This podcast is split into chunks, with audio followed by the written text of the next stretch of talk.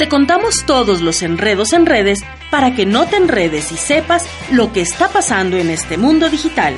Todos los lunes de 7 a 9 de la noche con tu amigo Big.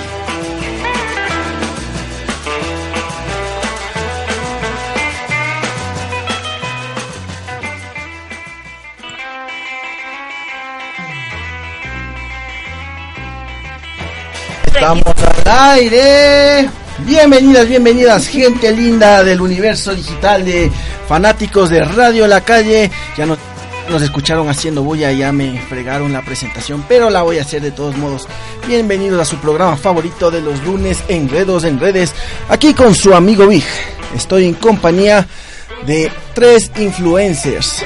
La mayor, la influencer mayor, ya mayor porque hasta por edad. Eso sí, por, por edad. La influencer mayor con más de 10.000 seguidores en Twitter.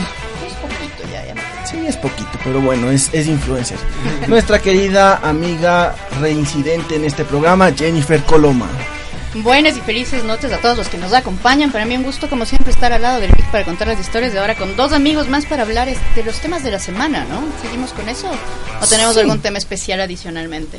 Eh, bueno, sí, continuamos analizando las tendencias de la semana, pero ya no las tendencias nacionales porque ya nos aburrieron y son muy políticas, sino con las tendencias internacionales. Ahí la otra vez encontré un día de la hamburguesa que quedó Pepa. Para- Hamburguesa. Día de la hamburguesa y quedó Pepa para el, para el estreno del programa culinario de los viernes Gastrofonía. Continuando con nuestras presentaciones, nuestra querida, queridísima influencer de Instagram, de Twitter, de Facebook, toda una estratega digital, se la sabe del derecho al revés, siempre que le pregunto qué estás haciendo, estoy haciendo un informe de redes. Mi querida Irene Marían Viveros Montes de Oca. Hola, Dieguito Fernando, me haces demasiada publicidad, así como que influencer me falta full, pero de que siempre estoy haciendo informe de redes, pues sí, no lo puedo negar. Todos los días, y es un gusto, Dieguito, estar acá y gracias por la invitación. Y nuestro querido tercer entrevistado, influencer también en redes sociales, sobre todo en Instagram, lo etiquetamos en nuestra publicación de Instagram. Es nuestro querido Esteban Endara, recién le conozco hoy, así que no puedo hacerle una presentación más a fondo. ¿cómo están? Muchas gracias por la invitación y qué gusto poder compartir de conocimientos y sobre estrategias y todo lo que lo que engloba esto del, del marketing digital, que es algo que ahorita está en tendencia, que todas las empresas, todas las personas están queriendo ingresar y, y la influencia, como dices, todos todos queremos ser influencers para recibir algo, un- una chaucha extra, como dicen por ahí. Una chaucha extra. Sí, nunca está de más del cachuelo, ahora que está medio difícil la situación. Sí, y algo ha pasado por la calle que escucho algunas sirenas policiales de ambulancias, de bomberos. Estamos con un tráfico terrible por la 12 de octubre que la gente no se está moviendo para nada. Los pobres chicos están invisibilizados porque les tapa nuestro banner de radio la calle. Pero si es que no estuviera, verían la vista que yo tengo aquí en la otra ventana. Se ve toda la 12 de octubre. todo el, tra- todo el nada. tránsito de Todo el Quito. tráfico. Ese es el tráfico de Quito. Quizás lo, lo arreglemos con unos cuantos perritos, con nuestro querido Jorge Yunda. Sí, hay que poner perritos, pasa el aplanador encima y todo Va- en va a pagar- yundiano. Va a pagar con perritos de ahí en adelante. Hacemos puentes con perritos también. A mí me parece genial lo del perrito. Pero ya se Me parece hija. puro marketing, ya es demasiado. Bien estuvo el perrito, sonrían todos, el perrito está Pero ahí. hay tantos perritos abandonados. Pero a políticas, ¿de qué sirve regalarte 10 Que vaya perritos parejo. políticas y ya el tiempo? Eso Marketing, eso es marketing, eso es Sí. marketing vacuo para mí. Y así es el- como llegó. Y el problema también es que la gente animalista se está reclamando de que no hay que regalar así por, Por regalar. regalar. Porque hay que ver que se está dando una vida, que no es tema de que estás regalando un peluche, que estás eh, dando una responsabilidad a otra persona. El pobre Richard Carapaz no se sabe si es que, Si es que le, va- si es si que le es lleva a España. mantenerle, si es que le lleva a España, si es que se queda en el carche el perrito, cómo le podrá llevar a España en, en esas jaulitas de avión, pobre perrito. Justamente el otro día conversaba con la Ira y le decía que si esos perritos, o sea, solo los regalará o en verdad hará una carta de compromiso o algo con los dueños que los regala. Porque Sí, si es regalarlo por una- regalar. Una carta es- de es compromiso. difícil. bueno, Claro, y además- así leí. Es como el greenwash que hacen las empresas, ¿no? Te contamino todo lo que quieres, pero planto tres arbolitos. Algo parecido, o sea, sigo haciendo un montón de cosas, La asamblea es una de las peores que hemos tenido. Me hace, eh, me hace extrañar el tiempo de los cenicerazos y el ven acá para mearte, porque es peor que esas. Pero, ay, tienen la perrita, se meó en la alfombra roja la perrita, es la noticia y limpiamos un poquito la conciencia Ah. porque Pacha es adorable. Y ya se hizo literal, ven para mearte a la final. Ya, ¿Ves? La. Pacha es la nueva ven para mearte de la asamblea. Claro. Y bueno, eh, les comento chicos, ustedes creo que primera vez que nos escuchan porque son malas personas, ya el programa no, no, está no, no, no. algunos algún No es la primera vez. Ahí entonces sí sabes de qué trata el programa. Pero, por supuesto. Muy bien, entonces, bueno, les comento. A, a ti sobre Ah, todo. porque soy la primera vez. Tú sí primera vez, Ajá. chico nuevo, todo un influencer. vez. ¿sí? Somos parte de una primera vez. Es verdad. Es muy Eh, difícil en este tiempo. ¿ah? Te ha de doler un poquito, pero lo vas a disfrutar. Y vas a querer repetirlo. Está Lo digo por bien. experiencia propia. Yo quise repetirlo. ¿Cuántas aquí estoy. veces has No, venido? esta es la segunda, porque solo cuando viajo a Quito vengo por. Aprovecho. Y siempre bienvenida, igual ustedes también siempre bienvenidos acá a Radio La Calle, un espacio plural donde hablamos de todo menos de política. Mentira, de- Eh, de bueno, política es de lo que hace rato ya hablamos. Siempre se habla de política aquí. Sí, pero en enredos en redes no. o tratamos de no hacerlo, tratamos de hacerlo más divertido. Bueno, vamos eh, hablando un poquito de las tendencias. Las tendencias que estaba, estoy proponiendo desde hace un par de programas son las tendencias internacionales, porque las nacionales por lo general las, las hace nuestro papá Secom, que tiene su ejército de funcionarios, trolls, funcionarios normales, obligados, funcionarios de alto nivel jerárquico que igual les obligan, Cuentas verificadas. cuentas verificadas, cuentas del anterior gobierno que se quedaron por ahí también. Bueno, Entonces- decíamos que no hablábamos de política. No hablamos de política, estamos diciendo cómo son las cosas. Ellos se quedaron con todo y siempre hacen tendencia, entonces ya no hablamos de sus tendencias porque a la final son... Algunas son chéveres porque tienen un, un toque social simpático, pero Al final son tendencias artificiales, no es un tema que esté tocando la sociedad, sino que es un truco de lápiz de Twitter. exactamente. Solo Entonces, cuando hay fútbol se vuelve una tendencia. Es orgánica. Como ayer, normal. ayer fue tendencia de con la vergüenza de partido que Sí. fue. No, igual eh, la semana pasada también fue tendencia lo que nuestra tri quedó, Eh, nuestra quedó- tri. quedó en La tercer- sub-20 quedó tercera en el tercer mundo. Entonces, hubo ese balance en Twitter también. Sí, desde Radio La Calle yo puse que hagan un partido amistoso entre la tri de mayores y la mini tri. un Goleados los de mayores del área. Para, para ver quién mismo va a la... Pero creo que todavía tienen chance de ir. De ir a las eliminatorias, sí. los muchachos pueden hacer un mejor papel ahí, incluso el técnico, porque Don Bolillo nos quedó debiendo y más es él el quien debe afrontar la triste derrota de, de La ayer, selección. del autogol y todo eso. Tenemos un orden para ir en tendencias. De semanas, en semanas eh, yo veo Trendinalia en- a nivel mundial. Están las tendencias que más duraron a nivel mundial. Por ejemplo, acá hay un montón de tendencias en chino, japonés que no se entiende. Esas no vamos a analizar porque no entendemos chino, japonés ni nada de eso. Pero como siempre empezamos con una tendencia mundial, siempre es feliz lunes. O también Monday morning, o también lindo lunes. Siempre se posiciona, Oh, celebro por todo. no celebro por todo es mía. Pero ya es. No, no ha sido tendencia, celebro por todo, lamentablemente. Pero ojalá algún día debemos hacerle tendencia a celebro por todo. Entonces, la semana pasada fue tendencia a nivel mundial. Veamos, veamos, Hasta que encuentres, la, la Sí. IRE es popular por el sector del norte, por Otavalo, Ibarra, Imbabura. Y ¡Viva Imbabura! desde Imbabura, Otavalo. ¿Quién y nos saluda? Saludas desde Otavalo IRE, adelante con los hashtags Julio David Sandoval Ortiz. Yulai, saludos. Igual Daniel Alexandra, Urbano Chávez. Chanelita Imbabura, hermosa, es- saludos Son de tu son. club de fans de, de, de Imbabura, así que dije, Y Sí, yo les quiero full Irene mis compañeros de la universidad, a los que considero amigos y les mando besos y abrazos gigantes. Mantenemos todavía la amistad. Cuánta amistad hay. Y hablando de amistad, con Irene somos bien amigos. Así Sí. que espero que esté escuchando Johnny el, el, programa, que no se ponga celoso alguna vez. Debe estar saliendo de gala. Bueno, y eh, el lunes, el lunes el, ya encontré una de las tendencias internacionales y es un concurso que se está yendo a dar próximamente en un lindo canal de aquí que algunos no le quieren mucho. Es un concurso culinario. fue tendencia a nivel mundial Masterchef ¿Cuándo? El lunes. el lunes. ¿Por qué fue pasada, tendencia? a nivel mundo. A nivel mundo. Ya. a nivel mundo fue tendencia, fue tendencia Masterchef en Brasil. Están en Brasil ya en la etapa de, De etapa final. de final, sí, de Masterchef. Entonces están a rojo vivo y a puro sabor en Masterchef a nivel mundial. Pronto la tendremos aquí en Ecuador. Y que de seguro también va a ser tendencia. Seguro va a ser tendencia también. Irenita creo que mandó su receta de sopita de fideo estilo caucara.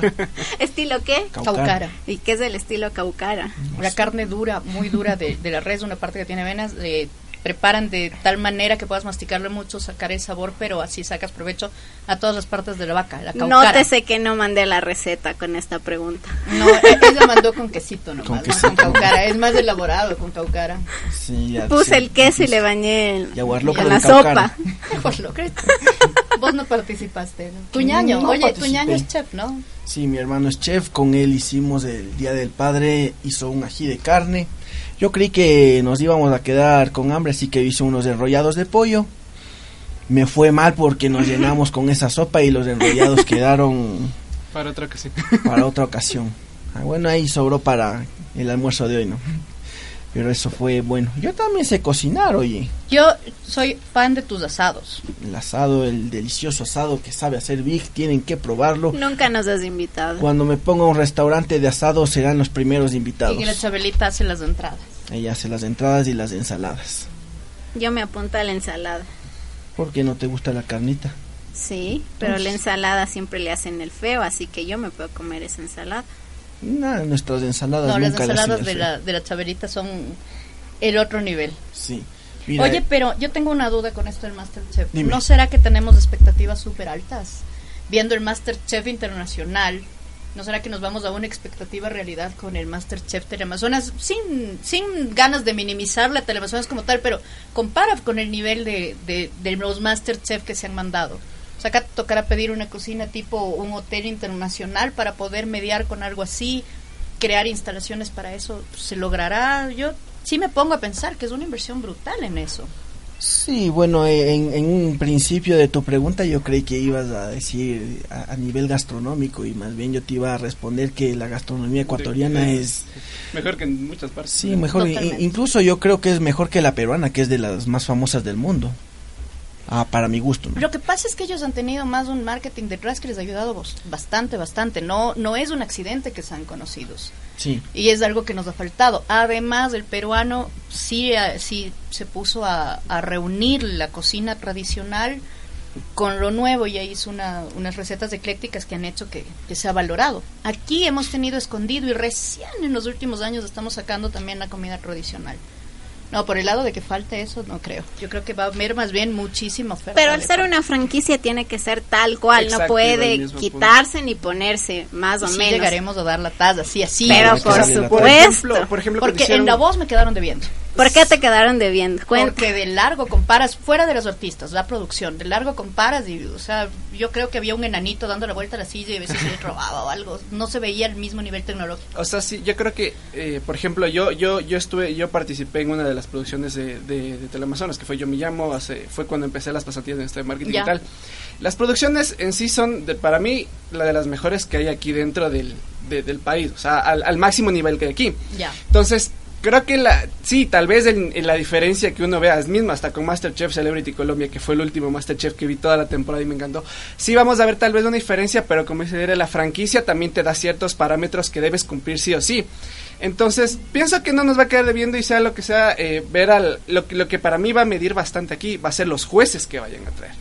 Porque el, el programa o lo que yo he visto de los programas es mucho, depende de los jueces y lo que, de lo que hagan hacer los jueces que dinamice a todo eso para que la gente se, se centre eso más que en las instalaciones de cómo está hecho. Entonces, si traen unos buenos jueces, creo que el programa va a salir adelante, a mi forma de ver. Las personalidades de los Sí, jueces. ¿no? dependen mucho, mucho, mucho. Yo La lo empatía. Único, lo único que espero de este programa, que no le hagan como el típico top show de Ecuador que se ha estado viendo últimamente, de que contar la historia, pobrecito, que está sobresaliendo de, de tanta... Debería No, ser, no, debería no. ser un- Regalémosle un perrito. debería ser un reality el que, el, el que llora pierde. el perrito. un reality el que llora pierde. Si el que lloras va saliendo, ¿sí? porque todos los realities lloran. No Bueno, hay reality que no en, lloren. En cocina, en chefs y en estos, las emociones están a flor. Tú ves los chefs y de verdad es. Es, es que es una cosa presión súper fuerte. Además, cocinan con el alma. Es gente- esa es la diferencia entre cocinar así nomás, como yo cocino, a lo que cocina uno de ellos. de los Claro. El domingo alma. para el Dieguito, el Esteban y yo vas a cocinar. No estoy aquí, ya me voy el No miércoles. importa. Puedo, voy a Cualquier hacer domingo una que estés transmisión. Pero no, no cocino así como con el alma. Es como cocina el, el Vigo, la Chabelita, ellos le ponen alma en serio. Es que hay que hacer con cariño, a fuego lento y a puro sabor. Yo como con cariño. Yo, yo le pongo esa misma alma a comer. Eso, muy bien.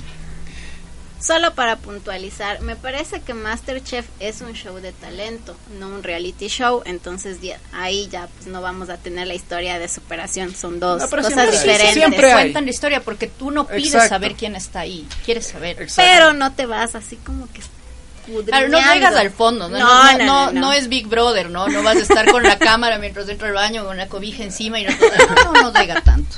Especialmente la primera semana es cuando eh, la presentación de cada participante es donde más donde más lloros va a haber, eso es de seguro, es por cada historia. Ya las próximas ya solo son la presión de que tienes 60 minutos para, digo, sí, 60 se- minutos para cocinar y ahí empiezas 30 minutos, 10 minutos y esas presiones son Deben ser. Estresante. No, y demasiado. también hay que ver el tema de, de qué pasa después de Masterchef. Por ejemplo, en Colombia algunos que no ganaron eh, ya tienen su propio restaurante. Claro. Hay que ver aquí cuántos restaurantes nuevos se van a poner. ese es el pequeño problema aquí. Veamos Se saca el qué mismo pasa con nuestra gente experta en la cocina que ojalá se pongan restaurantes, que pongan ahí y nos inviten. y que nos inviten aquí. Yo creo también que empiezas a tener eh, otra forma de cocinar más abierta, más, Sí. más amplia, empiezas a ver más cosas. Yo sí he visto ese cambio desde que Masterchef llegó acá, incluida mi sobrina de 10 años. Que tiene más curiosidad por conocer comida del mundo y de cosas así. Yo espero que acá venga eso y también en el mundo les dé curiosidad de saber y, y conozcan más de la cocina tradicional ecuatoriana y de lo que tenemos, que sería el que fin nos hace únicos. Claro, porque nuestra gastronomía es única. Yo llevo nuestra la- gastronomía conmigo. Tengo como 30 libros de gastronomía encima que no se han querido ir de mí. Amo la comida y la comida me ama a mí, no se va. Es una buena inversión. Bueno, bueno, no, más, déjame decirte, La bueno. mejor inversión es la ¿Sí? gastronomía. Y bueno, cambiando de tendencia de lunes y hablamos de Masterchef, hablamos de la comida y la gastronomía, cosa que le estamos robando a nuestro querido espacio gastronómico de los viernes Que gastronomía. también nos inviten. Que también David Lazar me debe un, una lasaña, me debe una hamburguesa, me debe un montón de cosas, así que algún Alitas cobrar. para todos. Alitas para todos, las hace mejor que en el Cadillac. Publicidad gratis. Publicidad gratis para David Lazar y antipublicidad para el Cadillac. Aunque son también buenas, publicidad gratis para Cadillac, de paso. Vámonos a la tendencia del cine, porque también hubo una tendencia del cine este lunes a nivel mundial. Y me imagino, no sé si es que sea de tu gusto, Irenita, to- capaz que sí. tendencia fue Keanu Reeves. Bueno, él es una tendencia siempre. Suspiros, No, sí sí. suspiros. Y de lo que estoy viendo es que, eh, aparte de la fama ya que tiene Keanu de, de ser el- la superestrella más noble de todo Hollywood, que no tiene una mansión, que, que Come es súper buena gente, come en la Toma calle. el metro. Es tan buena gente como su amigo Big. Le hicieron un meme.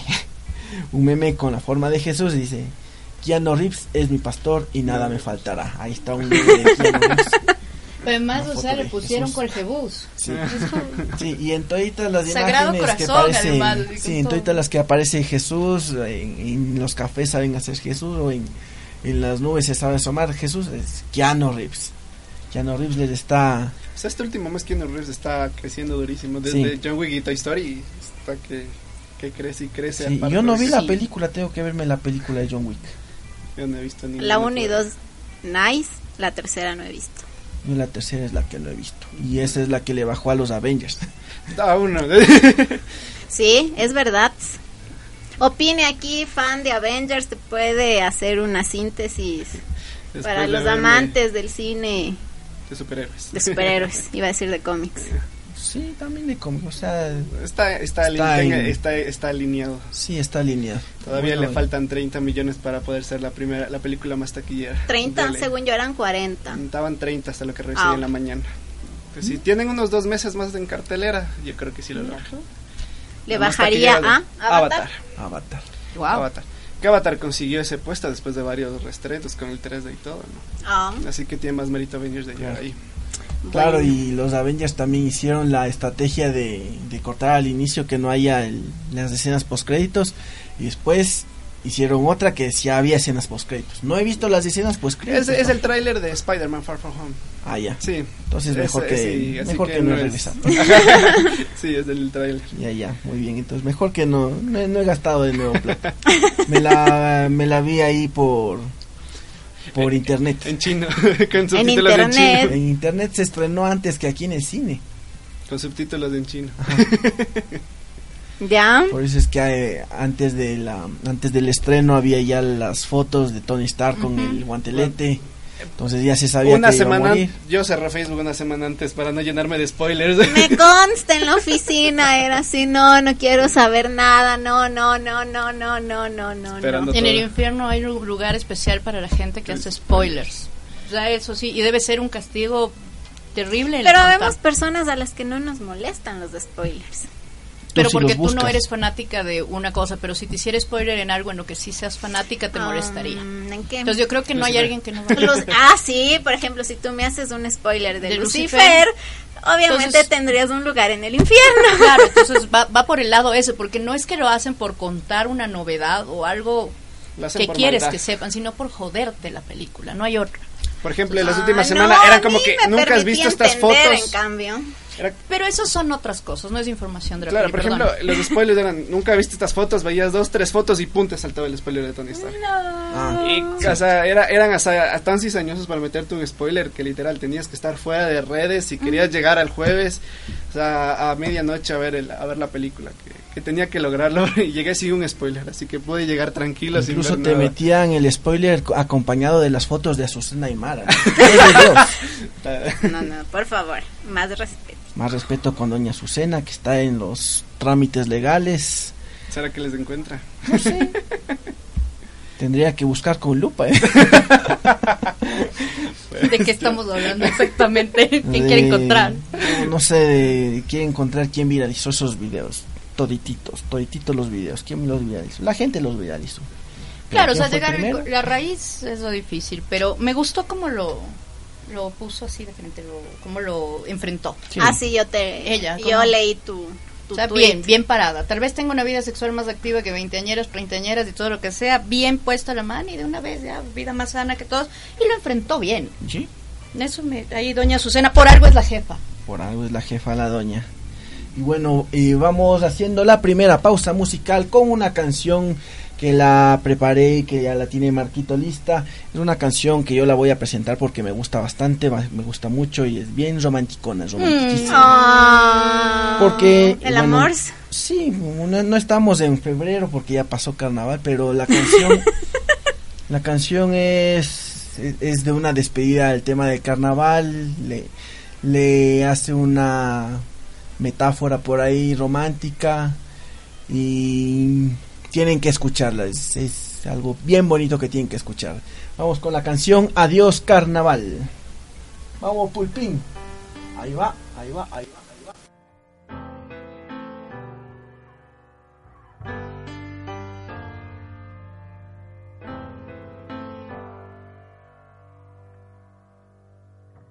Me entregué a tus pies, a tu cabeza también. Me arrastré todo un verano persiguiéndote. Hice de chico malo, de perrito fiel, de gato sobre el tejado. Me dijiste no way. Me costó poco aprender que bajo se puede caer. Y cuando acabó la lección, no quedaba nada, nada salvo a mi alrededor. Adiós, carnaval. Me tapas los ojos con tu pañuelo rojo y te vas. Disfrazada de alegría hasta el infierno me iría. Detrás tuyo no hay mil veces más.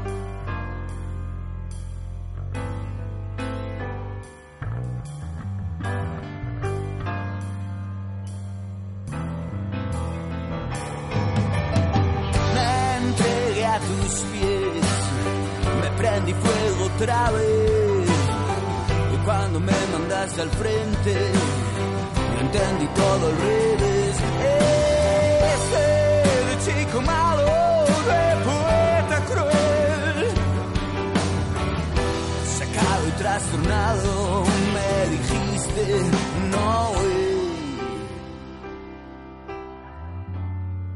Costó poco aprender que bajo se puede caer.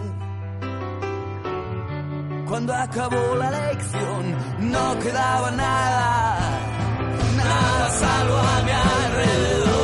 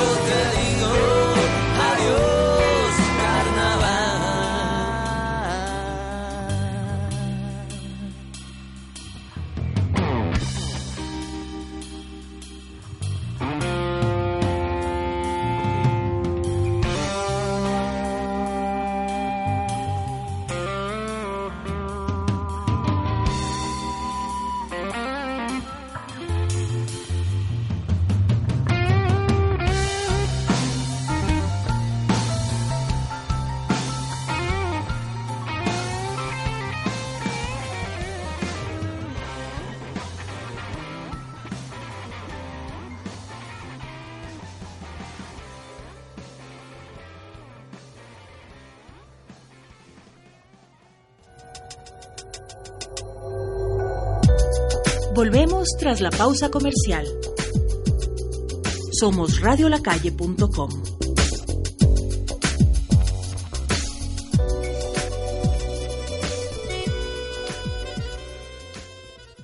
Either we take real action or millions will die. Se viene la descarga de Bike and Roll. Música, pedal y actitud. Bike and Roll, todos los días jueves de 17 a 19 horas por Radio La Calle.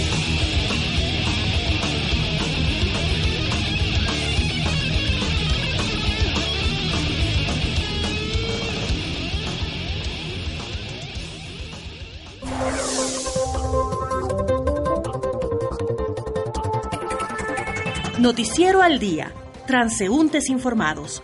Un recorrido noticioso y musical desde las 12 hasta la 1 de la tarde. Por www.radiolacalle.com.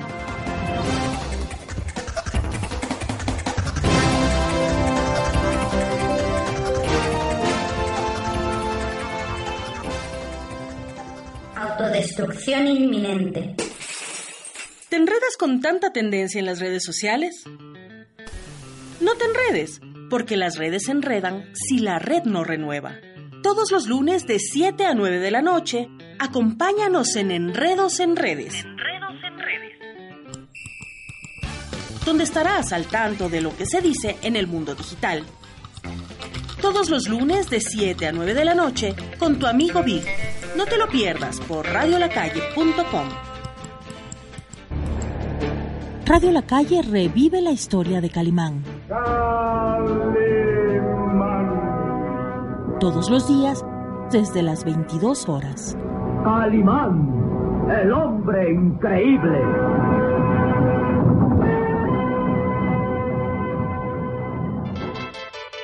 Un túnel de colores nos lleva de vuelta a los años 80. Y la música ochentera se toma la calle. Revívelos con radiolacalle.com.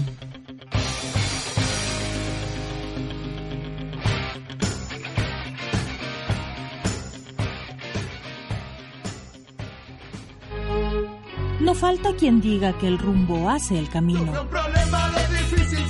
Pues no, es el corazón de quien anda. Somos radiolacalle.com.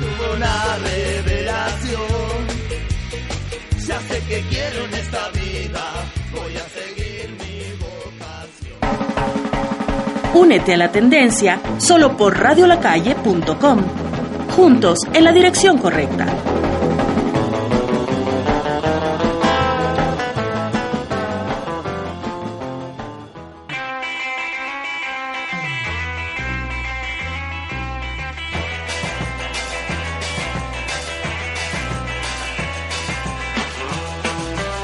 Regresamos amigas y amigos a su programa favorito de los lunes y de toda la semana, excepto en la competencia con los jueves, Enredos en Redes. Les recuerdo la programación de Radio La Calle porque tienen que seguirnos, tienen que escuchar todos los programas de Radio La Calle todos los días.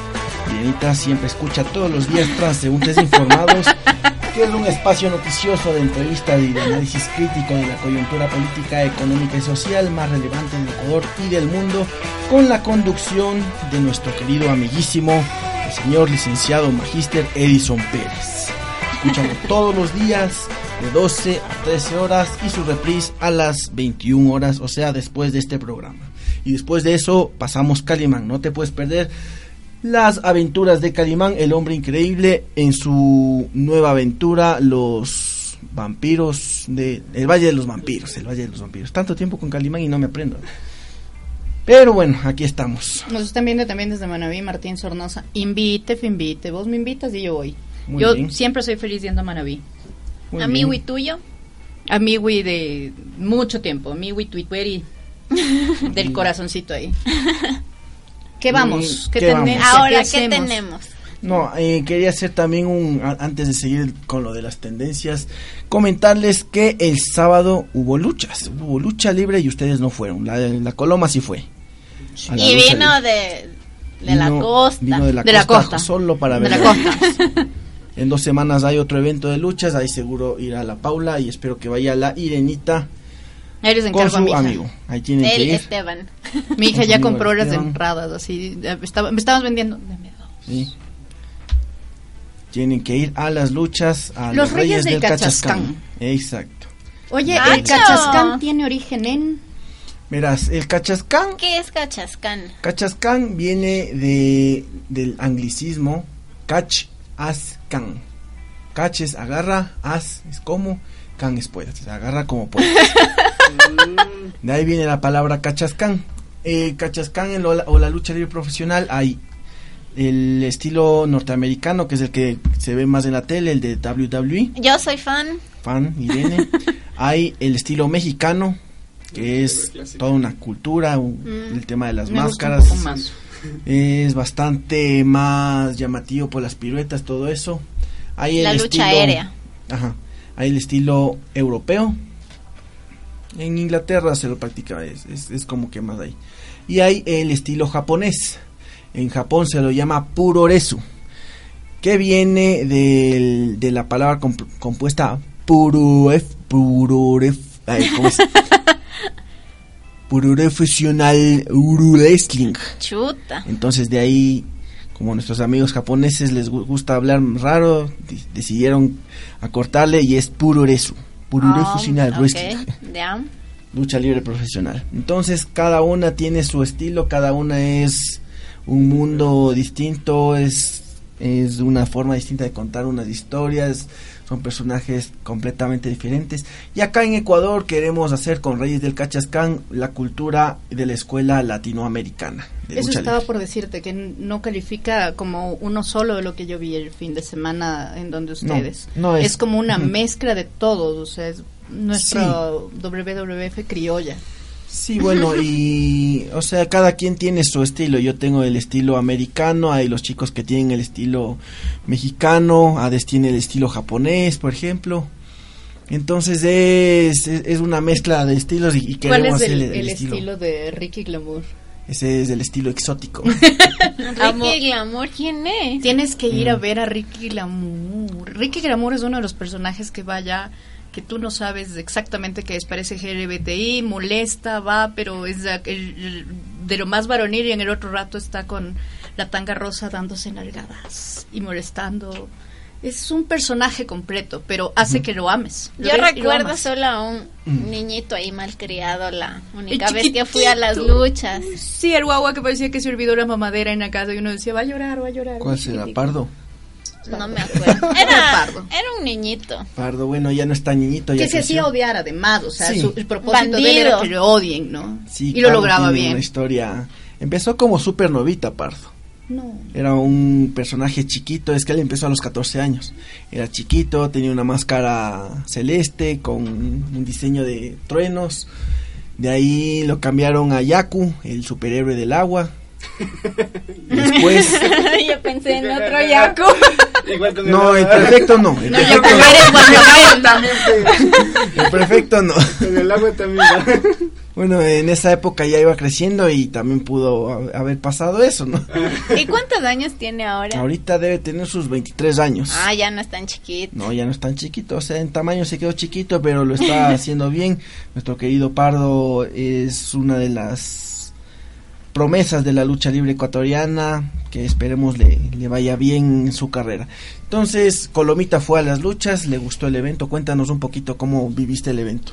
A ver, la primera cosa que quiero entender es que esto, igual que el teatro, es una convención, ¿no?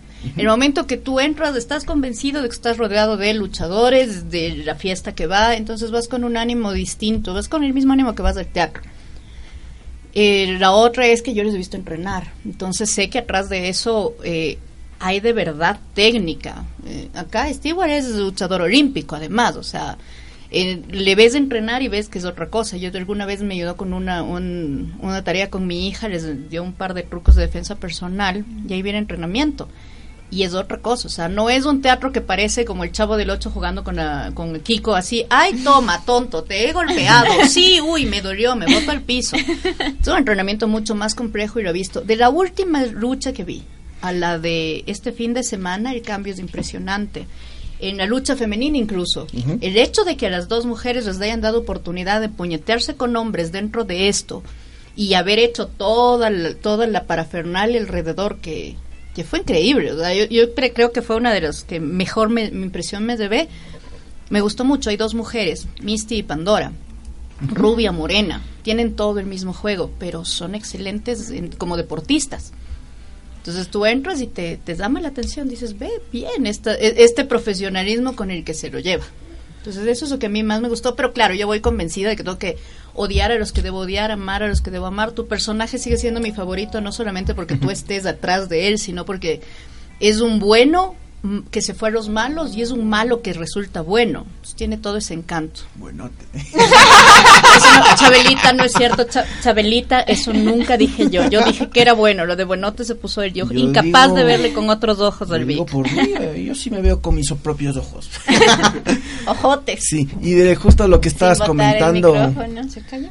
Justo de lo que estabas comentando, eh, de que de que la gente dice que eso es mentira, que es todo eso. Hay una historia que, que es la historia de- del inicio de la lucha libre japonesa, que, que ahora es famosísima en Japón. Es Antonio Inoki, que entrenó en México, se especializó en la lucha libre en México y quiso llevar la lucha libre a Japón. Entonces él llevó, quiso hacer su, su escuela y todo eso, pero en Japón en esa época lo más famoso era el sumo y el béisbol. Y decían, no, eso es cuento, eso es mentira y no, no se pegan, no hay competitividad, no puede ser deporte. Entonces lo que hizo Antonio Inoki para darle, quitarle esa fama y darle algo de, de, de- fama de, de que si es deporte la lucha libre, fue ir a todos los dojos de distintos tipos de artes marciales o deportes de combate a retar a sus profesores, a, los senseis o a, o a la gente que entrenaba ahí. Algunas perdió, pero otras ganó. Entonces, por las victorias que tuvo Antonio Inoki haciendo eh, lucha libre, peleando, retando a gente de otros deportes de combate, fue que se hizo famosa la lucha libre japonesa. Y de ahí eh, la, la gente fue queriendo entrar. De ahí también es que sale la lucha libre eh, llamada Strong Style, que se pegan duro. Pero también es lo que dio inicio a lo que hoy conocemos como el vale todo. Ya. que es la lucha, eh, la, la pelea entre distintos tipos de artes marciales, las artes marciales mixtas. Entonces es gracias a la lucha libre que tenemos Hoy Vale Todo, UFC, señores, de nada. gracias señor Antonio Inoki. Ese es Mira un tú, poquito de la esas- historia. Esas, no me las sabía. Hay un montón de cosas atrás de este del mundo de la lucha. Yo por eso voy cada vez con más gusto a eso. Y es una catarsis total poder gritar. No insultas feo, la verdad. Y no es que odies de verdad. Ni siquiera es tanto como en el fútbol, que a veces tienes más rivalidad, sino que como sería este muchachito malcriado y Ah, le, le mandábamos a la cuna. Incluso hay niños, así que los insultos ni siquiera son de alto calibre, sino más bien irónicos.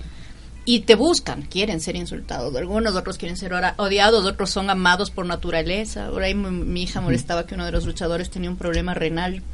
Porque era renalgón y estaba muy bien. Y la Paula era bien. Carajo, vinimos a ver la lucha. Muchachita. Sí, Hasta eso. y, otra cosa, de- ¿por qué te cuento esto? También es porque tú transmitiste en Facebook Live una pelea y hubo un señor, Jorge creo que era, que viene a criticar, ah, que la lucha libre ecuatoriana no tienen ni para sillas de plástico o algo así era. Que, ah, que, que pobres eh, con sillas de Pobres, plástico. ajá. Viene a criticar, tú le dices, tú puedes hacer algo mejor y de ahí viene a decir, yo no meto mi plata en violencia gringa. Entonces, para que el señor tenga un poco de conocimiento que esto no es netamente gringo, es algo más bien mundial y queremos hacer desde Ecuador la escuela latinoamericana, apoye lo nuestro. Apoye Claro, lo nuestro. además que conozcamos un poco de eso. Porque Conozcamos de esto y tengamos también en mente que hacerse llamar revolucionario no es putear a cualquier gringo que perdón la bueno acá en radio de la calle podemos decirlo porque no nos afecta la, re- la, la ley ser revolucionario no es putear a cualquier gringo que se y, y decir que yo soy revolucionario que yo soy de izquierda que viva los pobres que viva la pobreza todo eso no hay un concepto bastante claro de lo que es la revolución y de lo cual hablaremos en algún próximo programa. Pero ser antigringo no es ser revolucionario, déjenme decirles. Solo eso, De acuerdo, sí, sí, sí. Gracias, gracias. de nada. bueno, ¿Qué y- tenemos? ¿Qué tenemos? ¿Qué tenemos? Ay, y- y- bueno, vamos hablando algo de, de, de su expertise, porque para eso venimos, para dar unos tips de redes sociales. Aquí nuestro amigo, queridísimo compañero Esteban es experto en temas de pautajes, en, estrategia estrategias digital. de redes que Sí, sí, cuéntanos cómo es esto, porque yo he trabajado de manera más orgánica aquí con las chicas, entonces no conozco mucho de tema de pautaje y eso es lo que más está buscando la gente eh, a nivel de empresa privada. Sí, eh, bueno, ¿Cómo funciona? yo no ¿Cómo, se hace eso? Bueno, eh, en sí para llegar al pautaje se debe se debemos pasar muchos procesos anteriores. Yo creo que el pautaje ya es una de las etapas finales cuando se tiene toda una estrategia digital ya ya realizada y ya estructurada y los objetivos claros a dónde queremos llegar, ¿no? Eh, normalmente ahorita el- la parte digital, eh, en- especialmente por ejemplo aquí en el Ecuador, la parte de las redes sociales, que la ven, el problema es que está mal, eh, eh, mal eh, tomada, en- o sea, como que mal conceptuada al- al- a la parte de redes sociales y al parte del marketing digital, porque la gente aquí piensa que estar en redes eh, es a costo cero, que es gratis y poner su, su publicación y ya está cuando eh, una estrategia digital conlleva mucho tiempo, mucho eh, esfuerzo y una estrategia en la cual seguir. Entonces, lo primero que, como decía, para verlas, para ver, eh, empezar, digamos, yo soy una empresa que, literal, no tengo muchos recursos para poder empezar directamente en redes sociales. Pero eh, si se tiene un poco de conocimiento de cómo, si eh, empiezas un negocio y tienes una estrategia, cuál llega a alinear esa estrategia a tu parte digital. Entonces, siempre se empieza por, la, eh, como en cualquier plan eh, de empresa, un- una segmentación de público, un conocimiento del ambiente, de cómo está tu sector, eh, cuál es el enfoque de tu negocio, para hasta saber a qué tipo de plataforma vas a seguir y dónde quieres estar. Si quieres estar directamente en redes sociales o si te vas a expandir, si tienes, eh, quieres hacer compras en línea para, para hacer... eh, páginas web directamente con, la, con las compras con los carritos y directamente ya cuando está todo el proceso, establecidos los objetivos, establecidos los KPIs directamente de tu estrategia, ya se va al- al- a la parte que para mí es fundamental, más que ¿Qué el es. KPI? Los KPIs Para son los, los eh, los. KPIs son eh, los eh, los que los indicadores que debes cumplir al momento de, de hacer tu de, de hacer tu, tu, esta- tu estrategia o tu campaña dentro de redes sociales o dentro de marketing digital en sí. Es decir, por ejemplo, mis objetivos es, digamos, aumentar las ventas de, mi negocio. Entonces, como KPI, yo voy a estar estableciendo, digamos, el plan de acción y qué es lo que quiero conseguir y para eso poder medir en un futuro cuando se hagan los reportes. Es decir, si mi objetivo era medir las ventas después de esta campaña con pauta y contenido, cuántas ventas se lograron. Entonces, se alinea el objetivo y el KPI. Es un factor, un factor clave a lo que queremos llegar directamente. Es a lo que se quiere llegar, que es el, el fin del- de la pauta en porque redes. si, de todo el si tema de nosotros no establecemos objetivos, no establecemos un KPI, no establecemos eh, a lo que queremos hacer, eh, no vamos a conseguir nada en redes. Eh, es súper claro, porque si vamos, eh, hasta para eso nosotros decimos, ok, tenemos todo establecido y armamos eh, nuestra parrilla de contenidos, nuestra calendarización de contenidos y decir, este contenido se puede pautar, este no, este no es necesario y ahí sí, entrar a lo que es las campañas directamente, ya sea si vas, estás en buscadores, en, en Google Ads, en AdWords o en Facebook y Twitter eh, que- y en Instagram, que Facebook e Instagram están conectados desde el Facebook eh, Business, que se empieza a armar una campaña de pauta. que ¿Cómo se arma la campaña?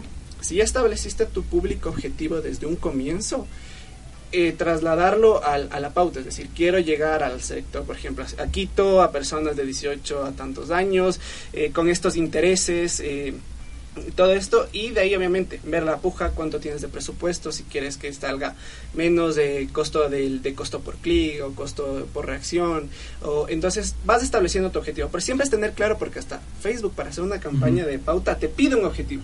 ¿Quieres que tengas un alcance en marca? ¿Quieres que este, esta pauta vaya a tu página web eh, para instalar tal vez un pixel, que es lo que tú vas viendo cuánta persona ingresa a la página web directamente desde Facebook? O simplemente, digamos, como mucha gente dice, quiero tener eh, muchos fans de Facebook, que eso es también otro, algo que no está muy bien conceptuado, pero sí es verdad, que se debe crear una comunidad para que tenga una interacción.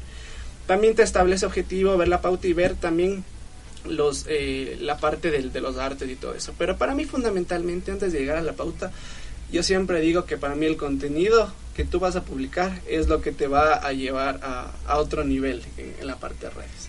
La parte gráfica y el contenido que tú vas a nutrir es lo que tú tienes que dar.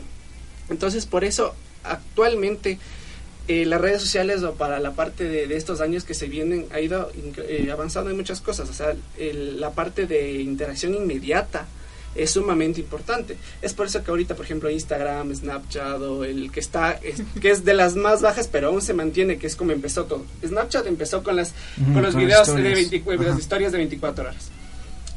La gente interactuaba mucho con Snapchat hasta que llegó, bueno, soy Facebook, te compré Instagram, vamos a poner historias en Instagram. Y en Facebook también. Y en Facebook que las alinearon después. Y en WhatsApp. Pero ¿cuál es el fin de esto? Que la gente neces- eh, debe inter- es la interacción inmediata. Una historia. Ahora te da las opciones de poner encuestas, de poner Sí. preguntas, de poner eh, las, las ubicaciones. Esta parte inmediata de la, de, de la interacción entre el usuario y la empresa es lo que, lo que permite a nosotros sacar más datos. Y eso fue un problema que también pasó con, digamos, con lo que pasó con Cambridge Analytica en las elecciones de Donald Trump tanta información que, se- que se tienen las personas que están interactuando al momento, las empresas dicen, bueno, están interactuando conmigo personas de tanto tal edad, de tantos segmentos con estos intereses, entonces saben a dónde ir. Entonces ahí es donde se establece la pauta. Esto es lo que le está gustando a mi gente, esto es lo que no le gusta, esto podemos pautar, esto no. Y ahí se establece el contenido que es lo que va- obviamente va a dar un, un máximo potencial en, en redes. Entonces, Actualmente en el- las últimas tendencias es eh, el, el video en Facebook, o mejor dicho, Sí. la parte de video y la parte inmediata. El, el- el Facebook Live está creciendo mucho, mucho, mucho. bueno, mejor dicho, todos los streamings. Estamos en Facebook Live. Ahí está, una, exactamente. Mejor dicho, los streamings en todos lados. Hay streamings en Instagram, en YouTube, en, en Twitter. Los streamings están creciendo bastante porque es una interacción en ese instante. Las preguntas, las respuestas, el conversatorio. Y esto es algo que va a crecer mucho, mucho, mucho en los siguientes años. Ya no tanto la, la parte estática, eh, sino los videos. Los videos, la gente ve videos. Es por eso que también Facebook abrió una sección que se llama Facebook Watch, que es intentar Como que la gente, eh, y Facebook quiso retener a la gente en su plataforma y que no se vaya a YouTube.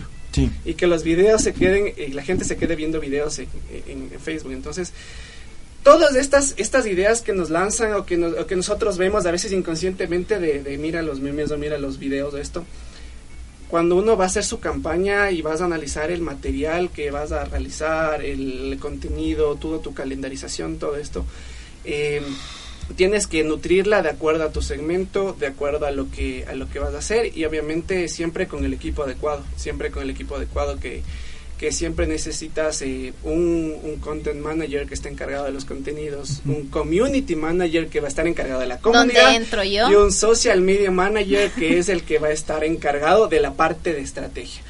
Una Gracias. persona normalmente debe tener conocimiento de todo, pero no lo puede hacer No todo. puede ser todo. Y eso es lo que busca la, la mayoría de empresas. Y además diseñador gráfico, lo que Diseñador dijo él. que sepa edición de, De video video, también, y que produzca. Es un, es un Y que problema sepa que de contenido, redacción. Todo lo que hace un Ah, sí. departamento completo quieren que lo haga una persona. Es súper complicado. Por 500 no, dólares. Eso no es lo peor, no. Y que yo- yo programe no páginas tengo- web.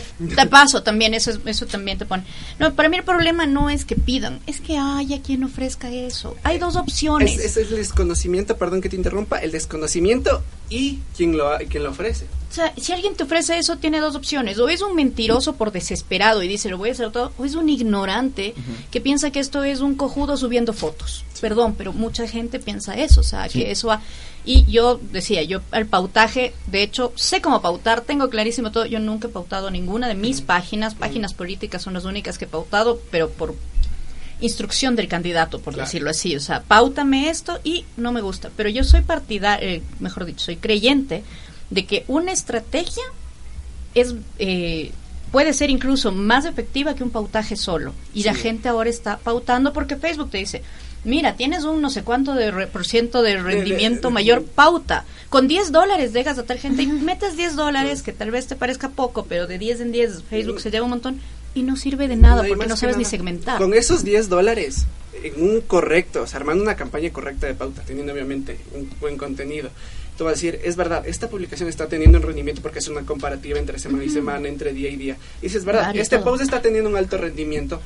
Entonces yo puedo pautarle, pero esos 10 dólares, lo puedo exprimir tanto esos 10 dólares que puedo decir, mi conjunto de anuncios, por ejemplo, en mi experiencia, lo que yo cuando, cuando hago pauta, mi conjunto de anuncios lo hago de manera diaria, es decir, que diariamente se, se gaste tanto porcentaje de dinero con la puja para que Facebook exprima tanto ese conjunto de anuncios que los ponga a, a cada momento. Porque normalmente lo que pasó, o sea, con est- esto de redes igual es mucho de falla, eh, error, Prueba, error, prueba, prueba, error, error. prueba, error, que uno va aprendiendo. Y Lo que yo digo, echando a perder se aprende. Dañando se mis aprende. páginas personales son eso, son un prueba error, prueba error, prueba Sí. error de odio y amor. Entonces, por ejemplo, cuando uno ponía, yo quiero gastar 30 dólares de do- del 2 de febrero al 2 de marzo. Entonces Facebook dice, bueno, tengo un mes, tengo 30 dólares, entonces te va poniendo los anuncios de acuerdo a la conveniencia de la parte automática. Mientras si tú pones que diariamente te gaste tanto presupuesto, entonces Facebook dice, ok, tengo diariamente 2 dólares. Entonces te empieza a exprimir la, eh, la pauta esto.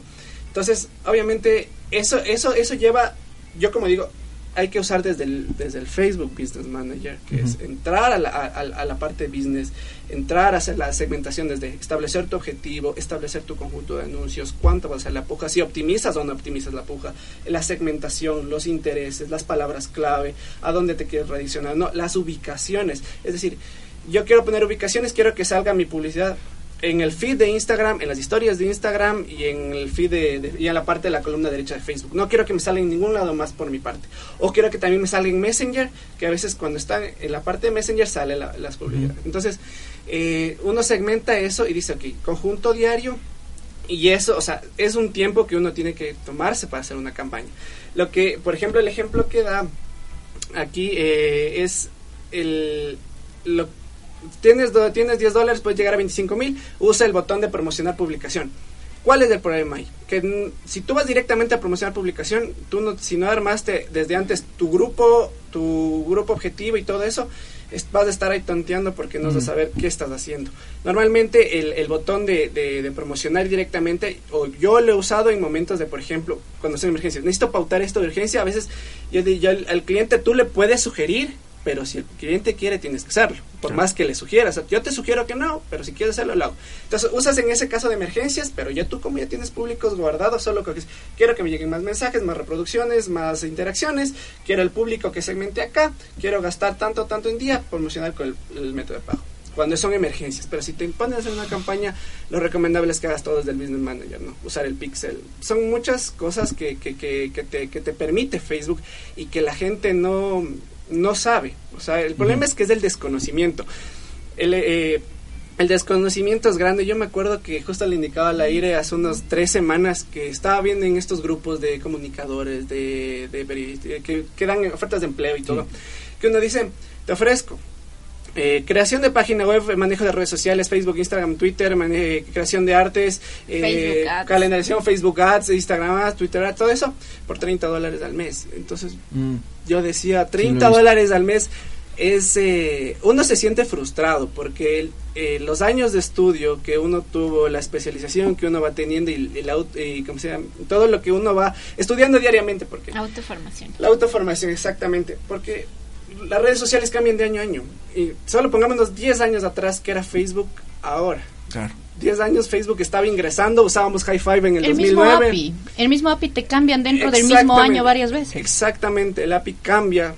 y que mucha gente no sabe que es un, es un API en Facebook. O sea, el, eh, para hacer un streaming con API es, es, vamos, pongamos claquetas, producción, toda una producción entera para hacer un, un, un streaming.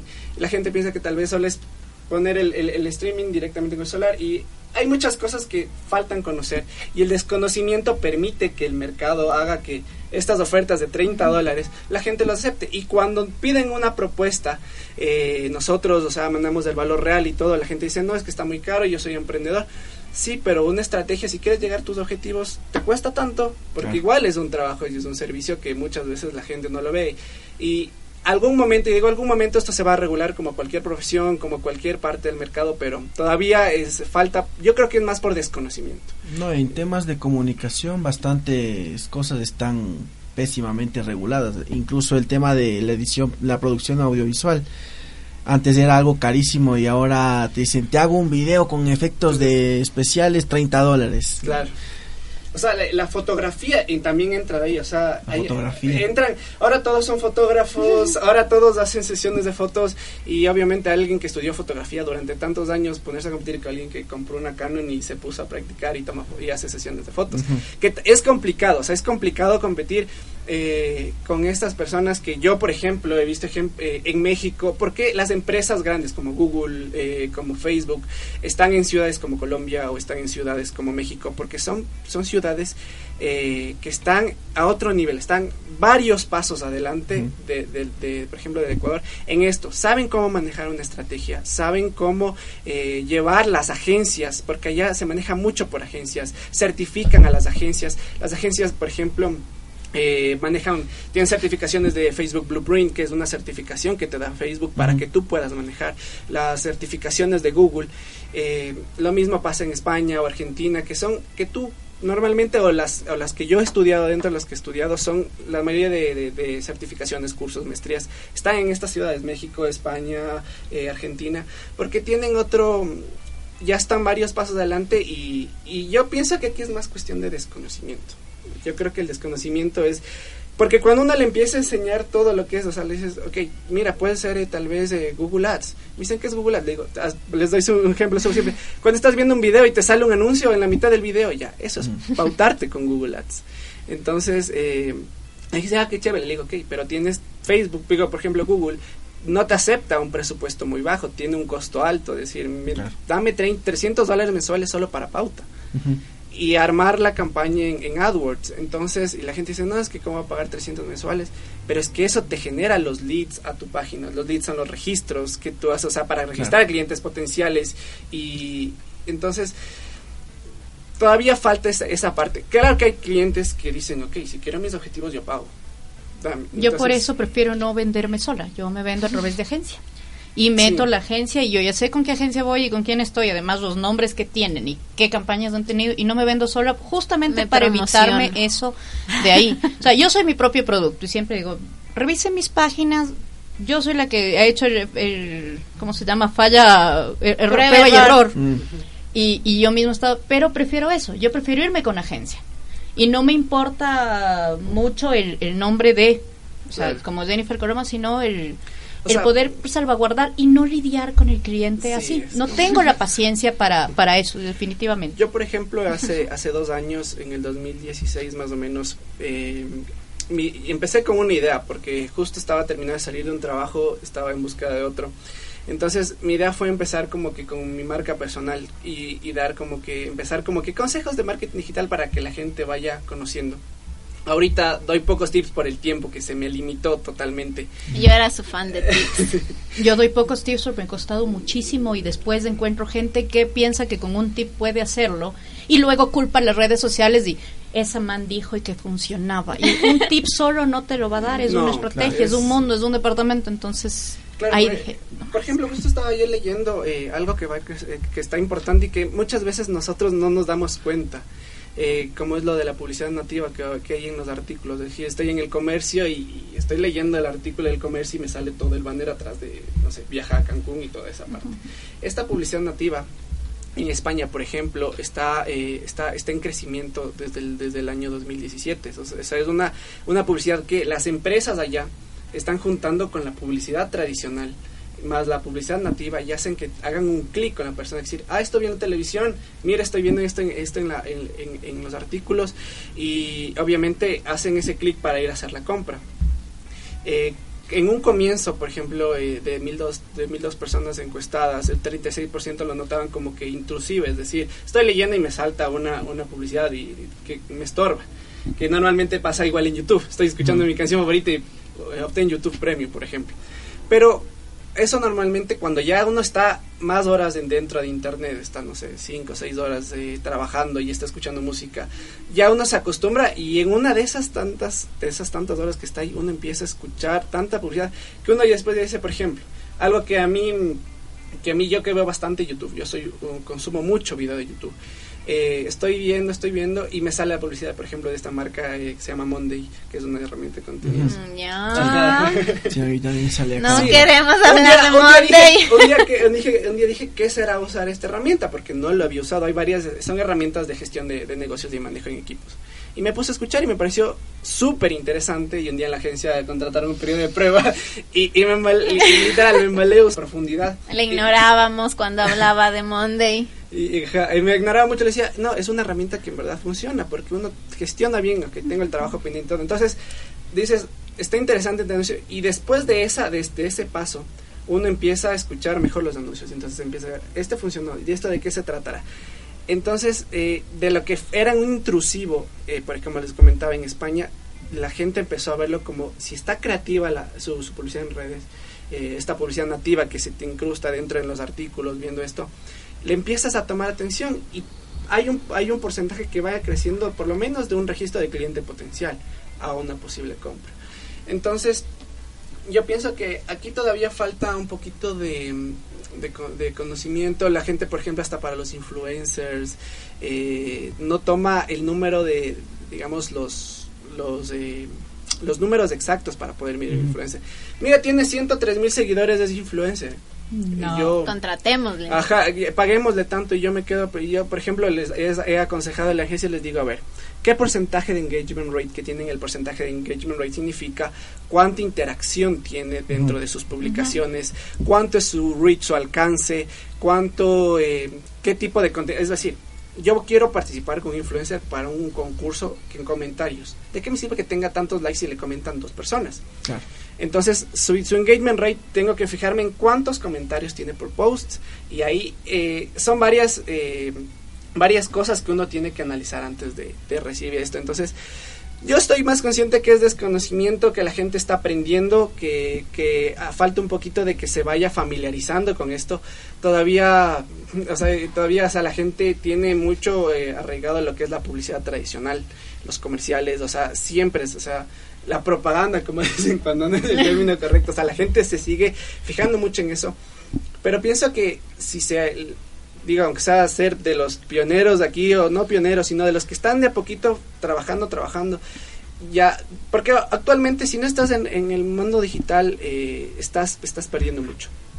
eh, gastar, eh, no sé, 30 mil dólares por 30 segundos en un espacio de televisión en un horario que ni siquiera es el, el es prime time, eh, a 30 mil a 30 mil dólares, que es lo que puedes hacer en redes optimizando y haciendo una correcta campaña te puede generar mucho más resultados. Pero la gente eh, a veces he visto que prefiere gastar 300 dólares haciendo flyers que en verdad gastar en una correcta estrategia de marketing. Entonces, pienso que con el yo con el paso del tiempo la gente va a ir familiarizándose más los mismos emprendedores dicen ok voy a tener que invertir porque es una inversión y poder trabajar mucho más en, en todo lo que es lo que es redes sociales la verdad Y por eso te decía que yo no soy tan partidaria del pautaje independiente sin estrategia, pero para nada.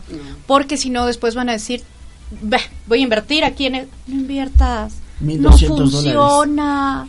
No hay cómo, eso es malísimo. Yo le metí 100 dólares y, no estaba tuve un comprador. claro Pero esa persona no sabe todo lo que hay detrás y todas las cosas que hay que hacer. Y por ejemplo, si a mí me quieren, es, es un ejemplo, si a mí me dicen, ¿quieres ser el community manager de acá? No, jamás. Soy distraidísima. Yo en vez de chino, en vez de cómo pongo chino, eh, se me escapan cosas, de algún rato en alguna de las cuentas que manejo se me va a ir lo de la otra porque soy distraída. No tengo las características para eso. Yo soy estratega, total estratega. Pero hay gente que no conoce todo eso y te dice sí en la desesperación. Pucha, el trabajo que sea, yo te hago de todo, pongo todo. Claro, Mm. es más, o sea, es más, a- a- yo, como- yo siempre digo a los clientes, objetivos hay una lista larga de objetivos que uno tiene que llegar a cumplir, no solamente ventas, sí, ventas es uno de los objetivos principales y que la mayoría de gente yo tengo porque quiero vender o porque quiero más reservas en, en mi, en mi consulta o porque quiero muchas más cosas, pero hay muchas cosas más, muchas cosas más que son también valiosas, que decir, tu marca no la conoce nadie, estás empezando de cero, no puedas, no, no pidas que a las dos semanas de tener redes ya tengas afluencia de clientes o de reservas. Normalmente yo digo, a ver, en tres meses hagamos la primera evaluación para ver cómo estamos. ¿Te conocen más? ¿Cuántas recomendaciones tienes en tu página? ¿Cómo está tu contenido? ¿Qué está pasando? Ok, vamos a la segunda fase. Ahí están los objetivos. Vamos a pasar a segunda fase. ¿Qué vamos a cumplir en este objetivo? Entonces, eh, este trabajo, por el digo, eh, normalmente, como digo, aquí la gente como desconoce, sí, yo también, yo trabajo de social media, community y a veces también me ha tocado, me ha tocado aprender Photoshop y Ilustrador y todo este tipo de cosas porque verdad, yo desconocía esto y toca a uno autoeducarse mismo en estas cosas porque la gente lo pide y el mercado lo pide y si es que uno no lo hace, ¿Quién? queda relegado, queda relegado, o sea, una persona no va a, a decir, eh, mira, te contrato, pero necesito tanto para el diseñador, necesito tanto para el equipo. Entonces, decir, "Ah, para pagar tanto de gana, mejor lo hago yo solo. Entonces, hay, hay, hay situaciones que ha tocado hacerlas. Entonces, pero obviamente, como le digo, yo te armo la campaña y la, la campaña me toma tie- tiempo est- establecerte tu campaña. De ahí lanzarla al aire es otra fase y, la- y- empezar los primeros resultados. Entonces me dicen, chut, te va a pagar cuatro meses para que recién empezamos a, a ver cómo está la situación. Le digo, sí, es el tiempo que toma y hay que invertir. Mi tiempo cuesta y, el, y el- lo, lo que estudié cuesta. Entonces, hay gente que lo ha aceptado y hay gente con la que he trabajado y, y- y que en verdad eh, ha sido trabajo de años y que se, se ven resultados. Obviamente hay picos altos, como en cualquier negocio, hay, o sea, hay picos bajos, pero va funcionando y hay otras personas que simplemente han dicho, no, yo no voy a pagar y después ves sus redes y están puesto cualquier cosa, cualquier imagen Sí. Y siguen con los mismos 100 seguidores. eh, si hablamos de cómo- 101. 101 O peor seguidores, si hablamos solo de seguidores, O no sin interacción. O sea, e- exacto, interacción muerta, porque es es que a mí me cobran 100 dólares y voy a tener tantos seguidores. Perfecto. ¿Cuántos de esos realmente son seguidores que quieres? ¿Cuántos de ellos van a responder lo que llaman el engagement? Eh, ¿Cuántos de ellos vas a tener el- el- la respuesta? ¿Con cuántos vas a tener que realmente te sirva? Odio el sistema que están utilizando algunos CMs, pero detesto en Instagram que te sigue algún politiquito por ahí que tuvo para 100 dólares mensuales un pendejo. No hay otra explicación, no hay otra palabra. Eso no puede ser una estrategia, es un pendejo al que le pagas porque te siga. Sigue 10, se queda 2, 3 días como tu seguidor, ve cuántos de ellos te siguen y deja de seguirte. Y te crecen en supuestos seguidores. Claro, pero si Instagram se da cuenta de esto, te puede su- suspender la cuenta. Y no ya. solamente eso, sino que si tú te das cuenta, dices, a ver, me está siguiendo fulano de tal, luego me deja de seguir, Y no es serio, seguir porque no todo el mundo sabe por qué, que quién está atrás ni nada, hablo del, del común general, ah, fulano me sigue, me dejó de seguir ¿qué pasó? ¿O por qué me sigue? ¿Y cuántas cosas? Me parece una de las estrategias más feas que hay, pero he visto en políticos, en muchos políticos y en mucha gente que quiere hacerse famosa, actrices, un montón de, de gente así que lo hace. Sobre todo emprendedores digitales, y es irónico, son emprendedores digitales y te hacen eso y tú te quedas, ¿cómo puedo yo seguirle a alguien que está haciendo algo que no debe? Y es como Usando que bots. ignorar, Exactamente dentro- eliminar. o sea, los bots, los bots eh, dentro de especialmente Instagram que he visto bastante una vez. Yo ponía los hashtags, por ejemplo, hashtag social media, hashtag marketing digital, y me llegaban bastante interacciones de, de- especialmente yo veía de, de empresas de marketing brasileñas, y te llega, eh, y full comentarios, entonces una vez me hice la pregunta y me puse a analizar, y me puse a ver, y, y a estar ahí entrando, entrando, entrando a cada cosa. Y hay bots que al momento que cualquier persona que use ese hashtag, por ejemplo, marketing digital, automáticamente te empieza a seguir. Son bots que automáticamente se, se manejan esos bots. Usas ese hashtag, te sigue, te sigue, te sigue, te sigue, te sigue.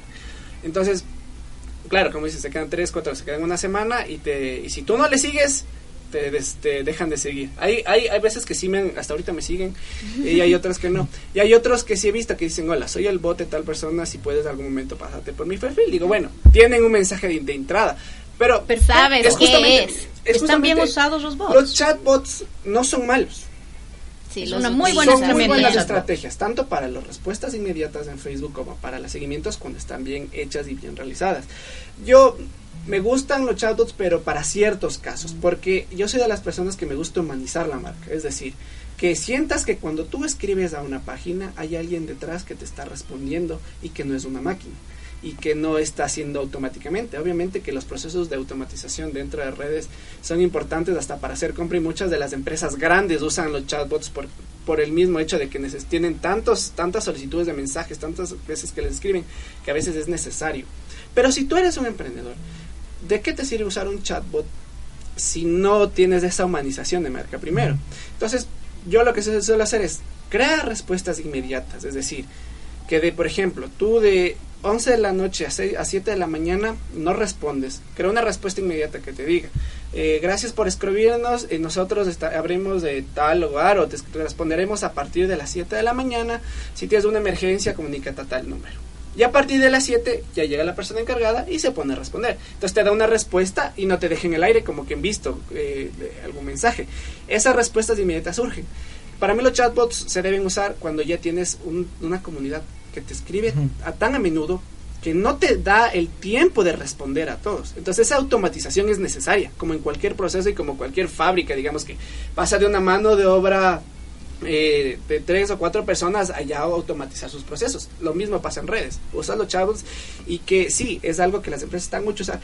Pero si tienes una comunidad, no sé, de unas mil personas que te van a escribir de esas mil personas, dos, tres al día, ¿para qué usas chatbots si no es necesario? Cuando lo más esencial es que sientas que alguien está detrás y humanices dentro de esos. de No, esos- y esos son el tipo de herramientas que justamente se utilizan mal y es la parte en la que yo digo siempre debe haber alguien atrás para eso. Que ahí es el community manager.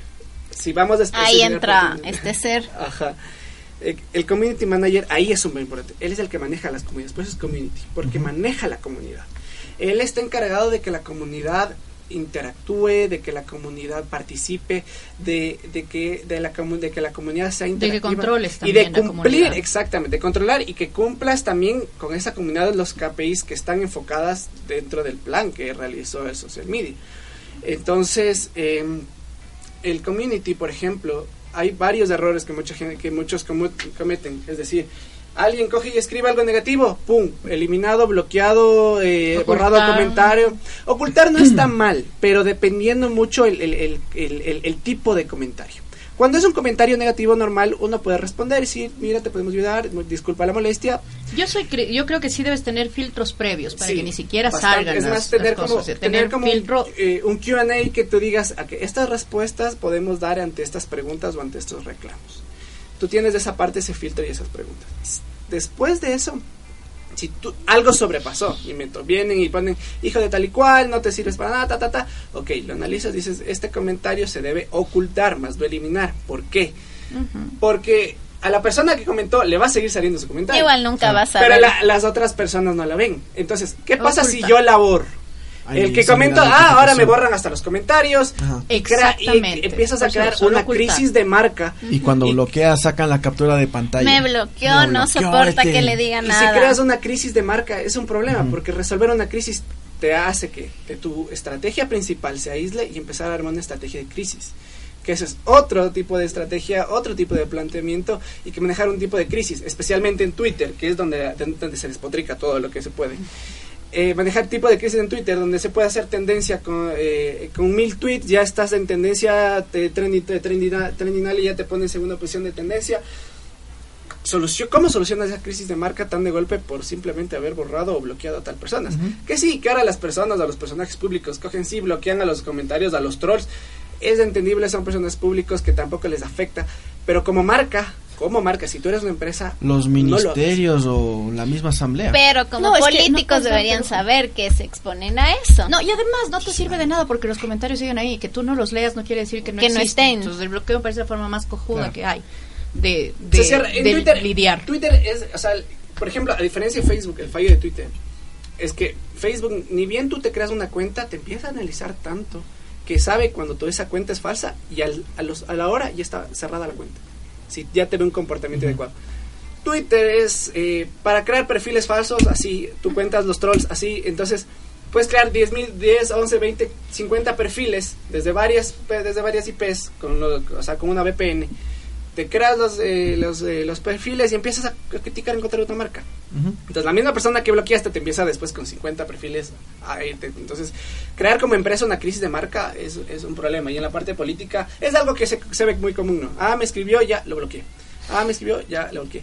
Pero yo estoy, yo uso Twitter desde el 2009. En un, sus comienzos Twitter era algo hermoso, era un, era un lugar pacífico. Era bonito. Era un lugar muy pacífico. Creo que no era tan que, que los tuiteros, pero- no, sí, o sea, de lo que yo recuerdo. Para mí era noticioso. Ahí Sí, veamos qué pa- pasa. Pacífico, Pacífico no era tanto. Siempre fue como más pacífico Sí, se Facebook en todo opinaba, caso. pero, Pero, sí, pero se opinaba de manera tranquila. Hasta los tuiteros en esas épocas se reunían. Yo me acuerdo que era hashtag tuitero ni sé qué, Ah, la piscina de los tuiteros. Eh, hashtag vamos a la parrilla de los tuiteros. O sea, los tuiteros se reunían, había una comunión de tuiteros que se retuiteaban, que entre hacían un hashtag y hacían juegos entre propios tuiteros. Era un ambiente. Para mí, a partir del 2013-2014, eso empezó. Sí. Con los trolls. O sea, empezaron, alguien eh, empezó con una estrategia trolls y empezó todito. Y hasta ahorita que ya, o sea, el- se volvió ese ambiente. Para mí Twitter es un ambiente muy tóxico, pero que sirve de una u otra manera si quieres desquitarte con alguien. Sí. Es un lugar donde se puede. Siempre tóxico, nunca Qué intóxico. Entonces, a diferencia de Facebook, que literal, Facebook, como digo, hasta para eso uno tiene que saber a dónde va, ¿no? Si yo mi cuenta es una cuenta que necesita estar en inmediato contacto con el público y, est- y estar dentro de un sector, me inventa la parte política, es una el político tiene que estar en Twitter, tiene que estar en LinkedIn, tiene que estar en estas plataformas por a dónde está, a qué público está diri- dirigiendo. ¿De qué le sirve a un político netamente estar en Instagram? Que sí lo tendrán, pero no es su, su fuerte porque su comunidad no está tan ahí como lo está en Twitter. Y lo mismo va para las empresas. Vienen las empresas, me creo Facebook, Instagram, Twitter, YouTube. Después, después, también Snapchat, suelen después publican en una, se olvidan dos meses de Instagram, ah, voy a publicar en Instagram una foto, después se publica, y tienen canal de YouTube y nunca publican. Ahí es cuando la estrategia te dice, mira, tu público está entre tantos años, ellos usan Facebook e Instagram. No uses YouTube, ¿para qué? No uses Twitter, ¿para qué? Estás desperdiciando tiempo y recursos cuando tienes que potenciar. O por último, eres una figura pública, eres una figura que eres un líder de influencia con jóvenes, con la parte, digamos, tan más visual. Ándate a Instagram y quédate ahí. Tal vez sí crea tu página de Facebook para que Instagram te verifique como página de empresa, pero tu foco es Instagram. Crea tu comunidad en Instagram. Pauta en Instagram. Enfócate en tu segmento, en tu público y que te va a dar en verdad enfocar el trabajo ahí. Si, estás, si te metes en todo solo por meterte, vas a perder tiempo, dinero y obviamente los resultados no te van a dar porque tu público no está, ahí, no está ahí. Entonces, como yo digo, o sea, el, varios errores de escoger, eh, publicar ahí en todas las redes que puedan estar, publicar el mismo contenido ahí mismo. Sin una estrategia previa, sin saber por qué estoy, estoy publicando. Claro. Pero, eh, ese- yo creo que son de las fallas más, más comunes que, que, que yo he visto y he podido comprobar cuando me han hecho hacer diagnósticos dentro de redes. Claro, y pero bueno, a veces no es falla de estrategia, sino falla de que solo una sola persona se dedica a todo eso. ¿no? O sea, sí, yo, yo por sí. ejemplo, yo, yo manejo actualmente una cuenta donde eh, yo manejo Facebook, Instagram y YouTube. Eh, la buena, la el cliente es o sea, súper cercano a mí, que también, o sea, lo hago hasta con cariño. Entonces, pero ah, por más cercano a mí que cariño que le haga, eh, empiezo. Hay un plan, tengo una calendarización. Ok, y esto va, mm, diferencia de contenidos, o sea, diferente de parrilla, démosle a este un toque, a este un toque, a este un toque. Y obviamente a este cliente le digo, mira, yo te estoy ayudando, necesito que tú me ayudes con la mensajería, eh, por ejemplo, porque son reservas de pacientes. Tú sabes a qué horas tienes las citas, tú tienes la agenda de tus pacientes. Ok, necesito que tú me ayudes con la mensajería mientras yo me encargue de los contenidos y analizarte las métricas y de publicar los contenidos. Entonces, ok, hay un trabajo en conjunto que se arma un equipo dentro con esa persona, pero el problema es cuando, ok, te contrato a ti y tú hazlo todo. Claro. A mí no me cuentes, yo te estoy contratando a ti para hacer todo. Y obviamente yo no, yo no soy todólogo para poderte hacer todo. A diferencia que digas, yo Y te no el contrato, tú, exactamente, el tiempo no da. Porque La arte- vida no da. A ver, creas un arte esto y de ahí ponerte a responder mensajes y estar llamándole al cliente. Eh, ¿Cuándo tienes citas? Eh, ¿Tendrás cita para ahorita o no tendrás cita para ahorita? Cuando es diferente cuando tienes un equipo y el encargado de, de, de- de El comunidad community. le dice al social media, tu cliente necesita que me des esto. Entonces, social media coge y dice, habla con el cliente, necesito que me des las citas que tienes diariamente para yo poder ir agendando y el community que se encargue de hacer las tipo de cosas. Delegar funciones. Si uno delega funciones como lo hacen en unas agencias, como lo hacen, es mucho más fácil y obviamente el trabajo se, se ve, tanto en la comunidad como en la interacción. Obviamente, como yo digo, no se fi- yo siempre siempre recomiendo al, cuando busca influencers, cuando busca páginas, no se fijen netamente en la publicación de likes o en el alcance. Sí, es importante tener esa métrica para saber cómo está el rendimiento. A mí dame cómo está la métrica de compartir contenido Y comentarios. y los comentarios que están llegando y en Facebook las recomendaciones. ¿Por qué? El compartir contenido te permite que tu marca se amplíe. Así te comparto una persona que tiene 10 seguidores, resulta que tiene 10 seguidores más que- distintos de los tuyos. Exacto. Eso es más fuerte. Yo Exacto. siempre califico con 2 el compartir, con 1 el comentar y con 0.5 el, el like el o like, la reacción, mejor dicho. Porque esa es una parte que no se está viendo. Eh, claro, el compartir eso es una, es una métrica súper Y importante. el comprar cosas, ¿cuánto te debe estorbar? Porque, por ejemplo, para mí, el, tienes formas de comprar likes y formas de comprar seguidores súper fáciles y una tarjeta de crédito es lo que te separa de, de Sí, eso de nada tener más. miles de Pero es que seguidores. yo, yo suelo decir, vas a comprar a una página X que las de dónde tienen tienen perfiles de Filipinas de Tailandia de China de Japón que vienen sí te compran los seguidores y esas páginas ¡pum! ta, ta, ta, ta, ta, ta, ta, te llenan de likes. Y después pasan las veces lo mismo que pasa en Instagram se van toditos. Y entonces la que tenías te quedaste así. Y obviamente es una página muerta de interacciones. Facebook tú pones el objetivo. Esto es un tip, pero que tienes que hacerlo bien. Pero si pones el objetivo de interacción con la página, ubicando bien las ubicaciones, poniendo el presupuesto, que voy a poner 100 dólares con un- una puja de tanto, quiero que el CTR o, la, o, la- o bueno, el, el- objetivo CP, eh, costo por millar y todo este tipo de cosas. Lo analices bien. Vas creciendo a un ritmo correcto y, y esas interacciones sirven. ¿Por qué yo puedo eh, decir que sí sirven? Porque estas personas que se van agregando empiezan a comentar dentro de tu publicación y dentro de tu misma pauta. Es decir, eh, empiezan a seguirte y después te dicen, mira, has estado en Facebook, no sabía que estabas aquí, qué gusto. ¿Y por qué? Le salió en su columna derecha o mientras está bajando su feed de noticias, le salió la publicidad. Y ahí dice el botón, me gusta la página, mira, he estado, me gusta la página. Y comentan, mira, has estado aquí, qué gusto, mira, qué buen, este es un buen doctor, recomendado a la página 100%, y se entran a comentar, este doctor atendió a mi, a mi hijo a, a los 5 años y fue ha sido buen pediatra, qué gusto conocerle, recomendada a la página 100. Entonces, eh, te permite Facebook crear, aumentar tu comunidad de manera correcta, porque estás segmentando al público que estás yendo y obviamente te establece obviamente los parámetros. También otro problema que veo al momento de crear los artes para, para tanto el contenido o para la pauta es eh, la cantidad de texto que usa la gente Sí. que mete todo no Por ejemplo, si fuera solo imagen, no hay ningún problema. Pero si metes 28 fotos, 25 fotos... Puedes crear, un, obviamente está mal, o sea, debes crear un álbum, ¿no? Ya. O sea, este es el álbum de fotos de tal evento y dices, ok, es un álbum de fotos y lo creas. Ahora, si vas a crear un contenido de fotografía, especialmente pon cuatro fotos que te den un marco correcto y un copy exacto que demuestre lo que es. Pero me refería al texto, es ponen una imagen en mi mente ahí, el, la imagen, digamos, lo estoy inventando, de Borrosa, una de, de- de- de- ya, que vende zapatos. Pone los zapatos y dentro de la imagen, 20% de descuento de zapatos, todo dentro de la imagen. Y cuando quieren pautar, no me deja Facebook. ¿Por Es qué que no me deja? Facebook te permite un límite de caracteres. Es más, Sí. antes de pautar. Facebook ah, tiene una herramienta que se llama herramienta de superposición de texto. Que tú subes tu imagen y te dice, tu anuncio es co- tiene caracteres correctos para subir y para pautarlo. Entonces, normalmente, pues sí, el trabajo de pautar es, ok, tengo el overlay tut, eh, tengo en la parte también, ahora Facebook recién sacó una herramienta que es súper buena, que se llama ah, Ads Library, que es, te permite ver qué, qué pauta tiene tu competencia. Mm.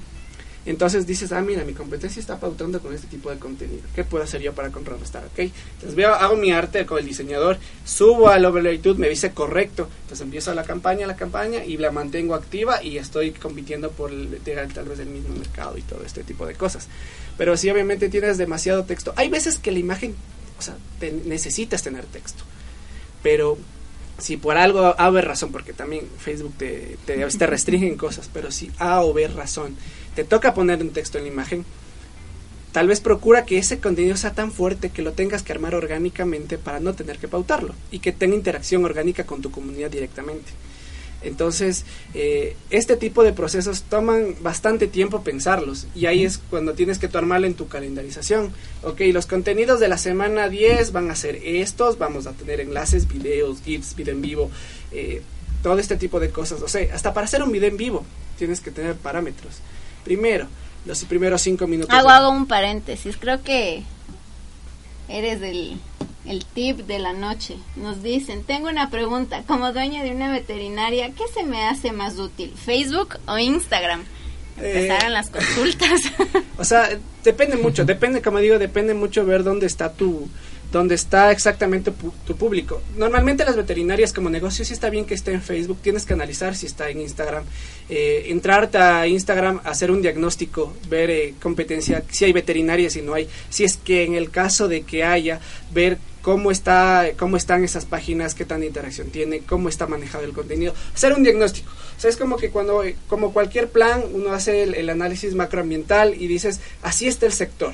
Dentro de este sector me voy a- tengo que irme por este lado para ver qué nicho que puedo qué nicho de mercado puedo escoger para que no ir al mismo nicho que están cayendo todos, sino decir, puedo ir acá. Entonces, una veterinaria yo he visto bastante veterinarias en Facebook, unas bien manejadas, otras no, que sí pueden servir, digamos, en Facebook te da la opción de reservar citas, entonces creas tu página en conforme un negocio de reservar citas y manejas tu contenido en base a eso, no solo contenido de 20% de promoción, para eso, que solo, mejor dicho, cuando hablas mucho de tu negocio, la gente no te compra.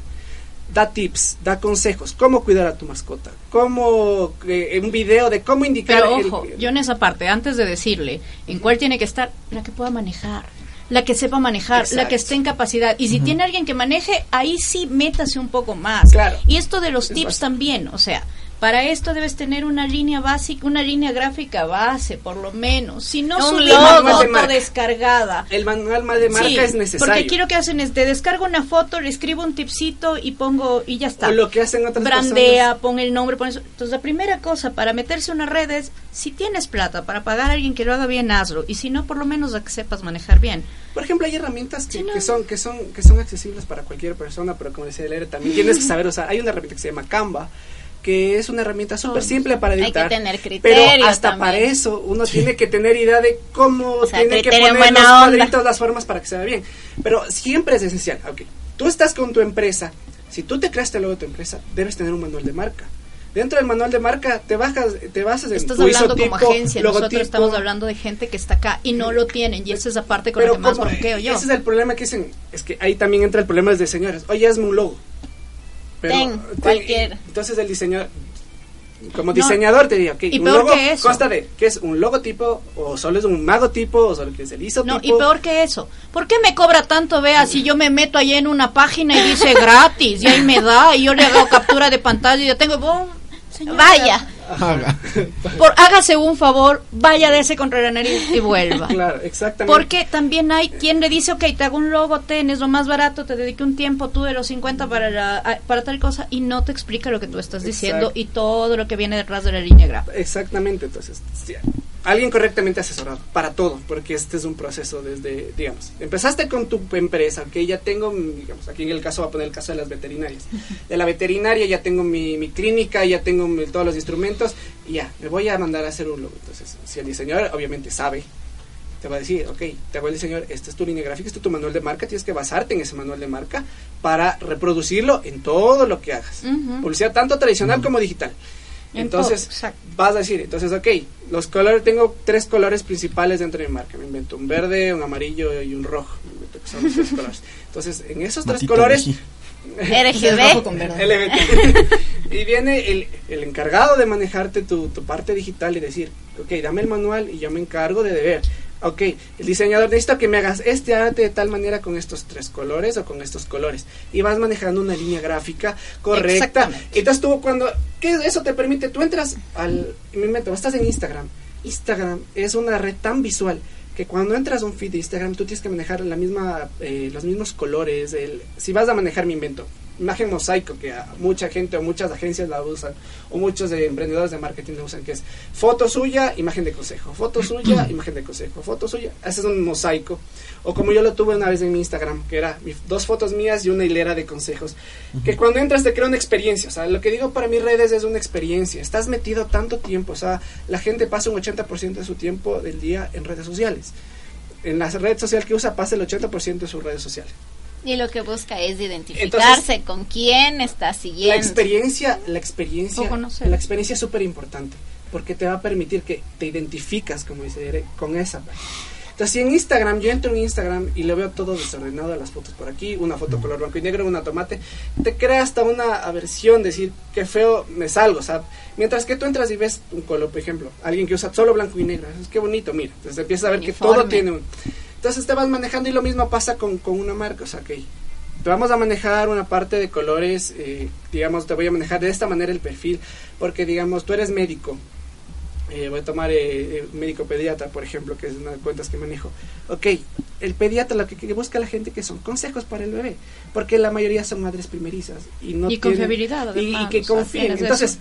ahí es importante las recomendaciones que dan y en su Instagram voy a hacer una hilera de contenidos, de consejos, de consejos de tips, en la otra hilera de la consulta. Pero también tienes que saber, yo en esa parte discrepo un poco porque tienes que irte de acuerdo a la personalidad de quien está. Claro, obvio. Si es un médico que sí le gusta dar tips y es un médico que se va a aguantar una consulta donde te diga, y doctor, le salió el otro día un granito no sé qué, y doctor, ya estuvo no sé cuánto, y doctor, si es un doctor que te va a tolerar una consulta, sí, dénale de consejitos, pero si es un doctor que además es práctico, es así, no le denes de consejitos, sino que va, y aquí todo el mundo dice, al doctor fulano de tal, cirujano plástico de las estrellas le funciona esto, ya le va bien, verás, si resulta que ese cirujano tiene toda una agencia atrás de eso, que estudió quién es él, perfiló Obvio, quién es él, obvio. crearon una estrategia, crearon toda Y una tiene a campaña y por eso va. Pero, por ejemplo, Más que los famosos, yo creo que tiene que ver mucho con que la estrategia fue apropiada para la persona. Y eso es algo que falta aquí, el poner la estrategia. ¿Te imaginas yo con una estrategia, que alguien que me venga a manejar imagen, y me diga, mira, Jennifer, yo creo que una de las cosas que debemos manejar es que eres una señora de 40 años que proyecta mucha seriedad y vamos a darte imagen seria. A los cinco minutos la gente se me va a dar un, un follow masivo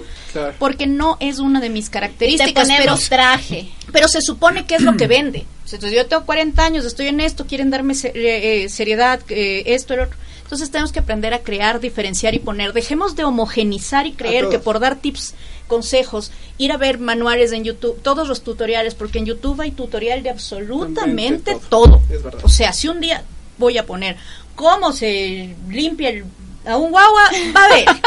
o sea, va a ver y van a ver un montón de opciones. Entonces, O sea, tenemos claro, que empezar a ahí- ahí entra personalizar, crear y utilizar estrategia diferenciada y única. Sí, eso es verdad. Y ahí entran mucho los filtros que, con, con que hablamos en un comienzo. Porque, digamos, sí, la característica de este doctor, digamos, sí está abierta a, a- a responder preguntas, pero estos filtros de preguntas deben llegar hasta un punto también por la parte, hasta eh, escuchar la parte legal. Es decir, un médico no te puede medicar por Instagram. Un médico no te puede medicar por, por Facebook. Entonces, te va a decir, mi bebé está bajo en peso, sí, tiene que alimentarse con esto, con esto. ¿Y qué le puedo dar? Esas respuestas le puedo dar en la consulta y ya. Entonces crea un filtro hasta un punto. Hay que educarles, Hay porque que educar, tampoco hay que educar también a la comunidad. Hay que, educar, redes. hay que educar también a tu comunidad. O sea, uno se puede identificar hasta un punto y creas esa, esa de la diferenciación en redes, pero también hay que educar mucho a la, a la- a la gente. Que eso Claro. también es, es- está bien responder, pero ahí hasta responder hasta un punto. Y peor en estos temas que te dicen, ¿qué le puedo dar? ¿Puedo? eh, el, el otro pediatra que tengo me recomendó que le dé esto. Entonces, el médico decir, le recomiendo, por respeto al colega, que por favor le recomiendo que le siga las recomendaciones del, del, del A mi vecina le funcionó esto. Doctor, puedo tomar ibuprofeno con diarrea. Es mejor tomarlo con agua, señora, pero si usted quiere. Y fuera de, de cosas, hay preguntas así que esta es una broma y siempre siempre molestas con algo así. Pero hay preguntas bien raras y, y cosas con las que debe lidiar el community manager. Que es la parte con la que yo no lidiaría, viviría haciendo memes a toda la gente No, que me yo sí pregunta. con esa parte sí puedo lidiar perfectamente bien. Claro, yo y, y yo con lo sarcástica que soy no podría. Pero eh, en este punto va justo hasta eso. Pero serías del CM del momento, el CM sarcástico que les va súper bien. A mí Sí. no me resultaría. No, yo le diría cómo, yo le diría cómo hacerlo el CM, pero yo en sí no tengo la paciencia. Pero a lo que yo iba es de que justamente ahora es el rato en el que tenemos que todas las personas que estamos en redes visibilizar lo amplio que es esto, lo complejo que es, el que eh, community viene con comunidad porque estás manejando toda una comunidad. Yo ahora estoy en Salinas, yo tuve que acercarme, de hecho eh, me estaba viendo, dejó ahí un saludo a Douglas Dillon de para Don Dillon y de eh, se me fue Ruta del Sol, maravilloso. Yo tuve que ir a sentarme donde él y pedirle de favor, o sea, sí, dime, eh, hagamos un trueque de información, dime qué necesitas de todo, cómo funciona Santa Elena, porque es totalmente distinto a, a Quito. Claro. Y me iba a demorar mucho. Yo mandé un cartón de chucherías de los cincuentazos que hay allá a casa acá, eh, cuando tuve los primeros tres meses de esto, de, de las campañas que estuve allá, porque me sentaba en la calle a conversar con la gente. O sea, Douglas, por ejemplo, tiene una comunidad gigante, ya, ya se arregló todo esto, no es estratega digital, es un tipo con sentido común y muy inteligente que, que logró hacer esto en redes, tiene un manejo y muy, muy bueno empíricamente, pero me tocó sentarme a conocer gente. Me sentaba en, en la calle a ponerme pestañas postizas con una señora que me contó media vida. ¿Y por qué pestañas postizas? Porque es lo que hacía ella, vendía maquillaje y en lo que más se demoraba eran las pestañas postizas. Ah. Entonces me senté para conocer la comunidad, para poder saber que no lo que yo aprendí a lo largo de estos 10 años es lo que ya tengo que ir y poner a dar. No, tuve que No. conocer la comunidad y adaptarme. Entonces creo que, que eso es otra cosa que hay que poner mucho. No, no porque funcione en uno, funcione en otro. Exacto. Por ejemplo, mucha gente ha adoptado, o sea, para mí que hay diferente tipo de manejar a la comunidad, también depende mucho del sector, ¿no? El ejemplo, los, los CMs de Netflix o el mismo Independiente del Valle siendo local, es un CM tan sarcástico y tan chistoso que dices, qué excelente community, o sea, cómo responde tan con esa chispa a las personas. Pero tú no el puedes... CM de la RAE. El CM de la RAE, motel, el de los eh, moteles de éxtasis, creo que Sí, sí. en. Es- el de Policía. Nacional. Yo soy fan del de la Pero, RAE. ese, pero por ejemplo, es muy en yo. otro sector más, eh, digamos, en una, en, en Oh, yo soy muy en alguien que maneja el sector, digamos, mi invento de los abogados, no puede ser tan sarcástico porque su, su, su, su sector no lo permite. De que alguien dice, ¿de qué me sirve la, no sé, viene alguien le comenta, ¿cómo puedo obtener sus servicios? Y yo digo, jaja, ya te divorciaste, o sea, te quedas en el... Y el otro, sí, ni siquiera me he Ah, casado. Entonces, no para todo sirve. O sea, No, lo mismo, ejemplo- estrategia, pero para Independiente funciona porque adoptaron que su siendo un estrategia sea así. abogado y quiero empezar a molestar y quiero marcarte una huella, pero quiero que después vayas, decirte, pucha, felicitaciones por matrimonio igualitario EC, soy especialista en divorcios, vengan conmigo después de dos años. Claro, pero la das una introducción seria O y sea, la luego te vas identidad chiste. es para le- crea creas la identidad desde un comienzo. Le está- Tengo una hija ahí. tu estrategia, tu estrategia está basada desde un comienzo en que al armar toda tu campaña, tu estrategia, mi objetivo es este y debo seguir este camino. O quiero irme a sector que tal vez, mira, está un poco descuidado este sector de que tal vez no encuentran un abogado, digamos, un poco serio que te pueda ayudar a las cosas. Te vas de ese nicho, pero tienes que encontrar tu nicho. Si te vas a lo, a lo que primero ves en redes, me gusta cómo maneja él, va, me voy, meto ahí. Claro, A ti no te puede funcionar lo mismo que le funciona al, a- Después al- al- al vuelta bloqueada. había una, una entidad pública que ponía muchos briditos y muchas cosas y mucho así, hasta que a la persona que conocí encargada, es ella, a ella le mandé dos comparaciones, moteles de éxtasis con eh, dos publicaciones con dos publicaciones que tenía ella. Entonces decía, no sé si funciona o no, pero quiero que veas a lo que se parece a tu publicación. Entonces hubo un cambio, ahora ya no, no está tan llena de brillitos y de cosas, pero fue, fue fuerte decirle a la persona además de eso. Pero realmente sí. ¿Por qué? Porque entonces alguien le dijo en un curso de diseñadores que los brillitos pegan en costa. Entonces pusieron brillito, dieron una cosa que uno decía, por Dios, tal cual los moteles, pero moteles de éxtasis puede abusar, puede poner imágenes casi pornográficas, puede hacer lo que le dé la gana en crearon el estilo que Claro. está. Ya Y crean ese insight. y el tipo que está atrás de esa cuenta es hombre. Genial. Si es hombre, es guayaco. Es genial. Eh, cuando va de curso les avisaré en, en lo que está porque es increíble la, la cosa. Y suponte, en, en activistas igual... ¿Activistas? En activistas igual tienes que, que poner Ah. cómo, cómo están los activistas de, de cada cosa. Yo creo que ellos están creando también una identidad, pero al mismo tiempo está siendo súper agresivo. Lo que tú decías de Twitter, yo realmente Twitter me voy poco ahora. Me sorprendes. No, eh, entras y es puro insulto. Yo, yo siento que, que entro y tengo aquí tatuada la estrella de David. Eh, soy judía en la época de así, soy candidata a hacerme jabón y soy la peor cosa del mundo ¿Hacerme porque estamos en la guerra con, cómo se llama contra los correístas en ese tipo. Es así, o sea, yo soy judía, tienen que denunciarme, tienen que demandarme, tienen que perseguirme y ya están a punto de sacar esvásticas y poner. O sea, es una brutalidad el nivel de agresión que está. Hoy Luis Eduardo Vivanco puso uno, dice, estás por comprarte un nido y el administrador del condominio te dice, lo malo es que vive una correísta. Ja, ja, ja, y risitas. Entonces, O sea, el es- bullying justo salió es un meme, el otro día vi un meme que me gocé Sí. porque sea cuando El entras bullying sale sale. Daniel Radcliffe de Harry Potter y sale, sale- cuando entras a Twitter y sale la imagen de Harry Potter de niño y cuando sale eh, cuando cuando ya estás un año en Twitter y sale el Daniel Radcliffe con pistolas así te vuelves una persona tan tóxica en Twitter. Es un medio que o sea sirve porque hasta para conocer a yo pienso que uno cuando está dentro de esto de redes debe conocer todos los medios y hasta la forma de, de- de opinar en Twitter eh, puedes hacerla de dos maneras. O puedes tomar el perfil agresivo, que es atacas con todo y te vuelves hasta un troll. Porque hay varios tipos de troll, ¿no? Hay el troll que es spameador, que te, que te está ahí atacando, el troll, hasta el troll que te intenta, el troll divertido, que te, te comenta todo en forma de chiste y te, tal vez te intenta defender. Hay varios tipos de troll, no únicamente el troll eh, atacador, pero, pero He también... sido troll. Ha sido troll. He sido troll porque yo comento todo con gracia. Sí, hay, hay El varios... troll es la, es, personalidad, tienes que pero, irte... pero, pero, te voy- pero conoces a, a varios tipos de personalidades. Lo que, lo que siempre eh, la gente eh, tal vez exagera cuando no conoce los medios es, me comentaron mal en Twitter, me invento. Una empresa se puso algo y comentaron mal en Twitter. Entonces yo le digo, analiza el perfil.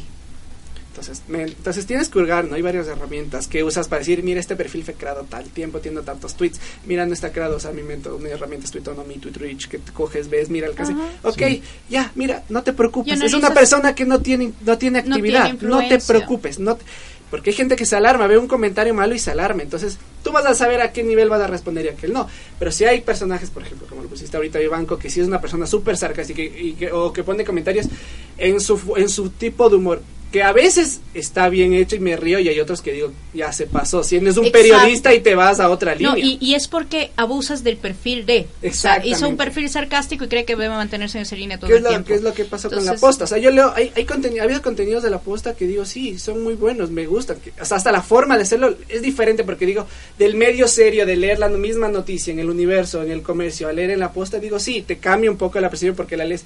Pero hay otros que dices, me invento. De- o sea, van tan directamente o despotican una imagen y vos dices, bien denunciados, porque ¿cómo van a usar la imagen de una persona para hacer un chiste o para... pa- Han usado nombres de perseguidos políticos algo para, promo- eh, para agradecer a sus, a sus patrocinadores.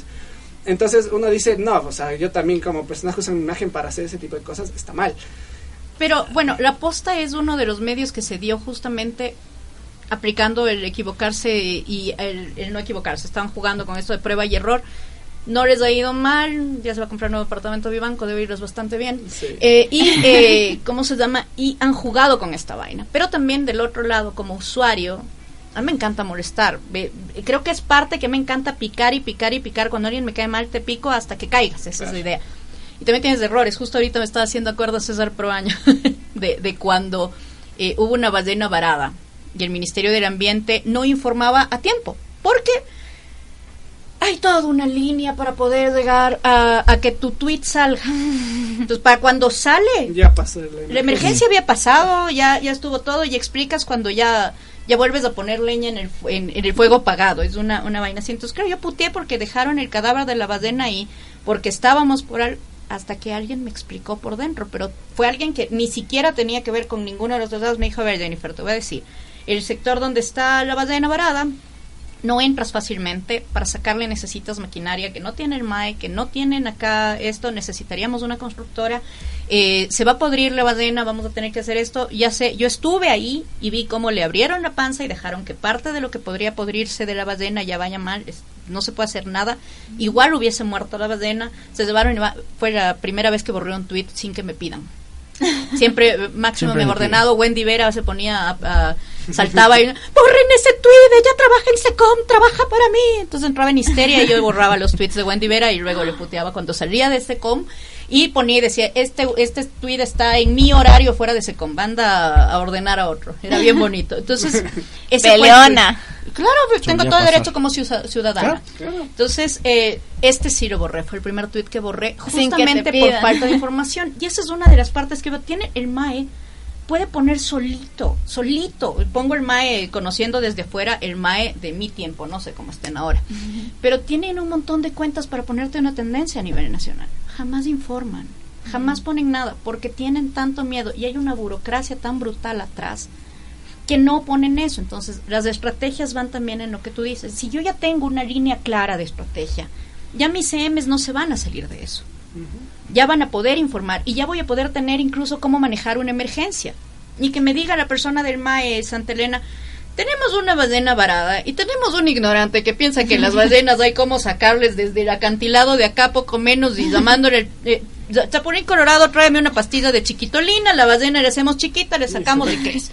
Entonces, claro, uno desde acá, además, como No activista, sabe. puta, te pones en un plan tan duro de juzgar y tan malo. Soy una joda, lo admito y me divierte. Entonces, eh, que no no tienes una, una, una manera de responder ante la emergencia. Decir, ok, la ballena varada, no se vea bonita, no se puede sacar así. Venga, le explico, ya hicimos esto, ya pusimos así. Y yo me acuerdo que, que después conocí a la persona a cargo de MAE. Y me explicó. Entonces dije, si alguien ya me explicó antes, por eso borré el tweet y borré el post de Instagram y el de Facebook. Y lo borré sin que nadie me pida y tu culpa para que no informan bien tu departamento de comunicación. Claro, se ve O muy- Pero sea, no, no. encima tú más brava. Claro, porque no informaron. Ahí me to- no, yo sí puse después, dije, oigan, no. En grupos y todo, les dije, perdón lo de la ballena que puse, pero estoy yo desinformada. Bueno, y Entonces, ¿por qué no ir a esto? O sea, nadie está preparado para manejar esto solo. No. Entonces necesitas O sea, tener un digo, manual. Una persona, verás, una persona debe conocer todos.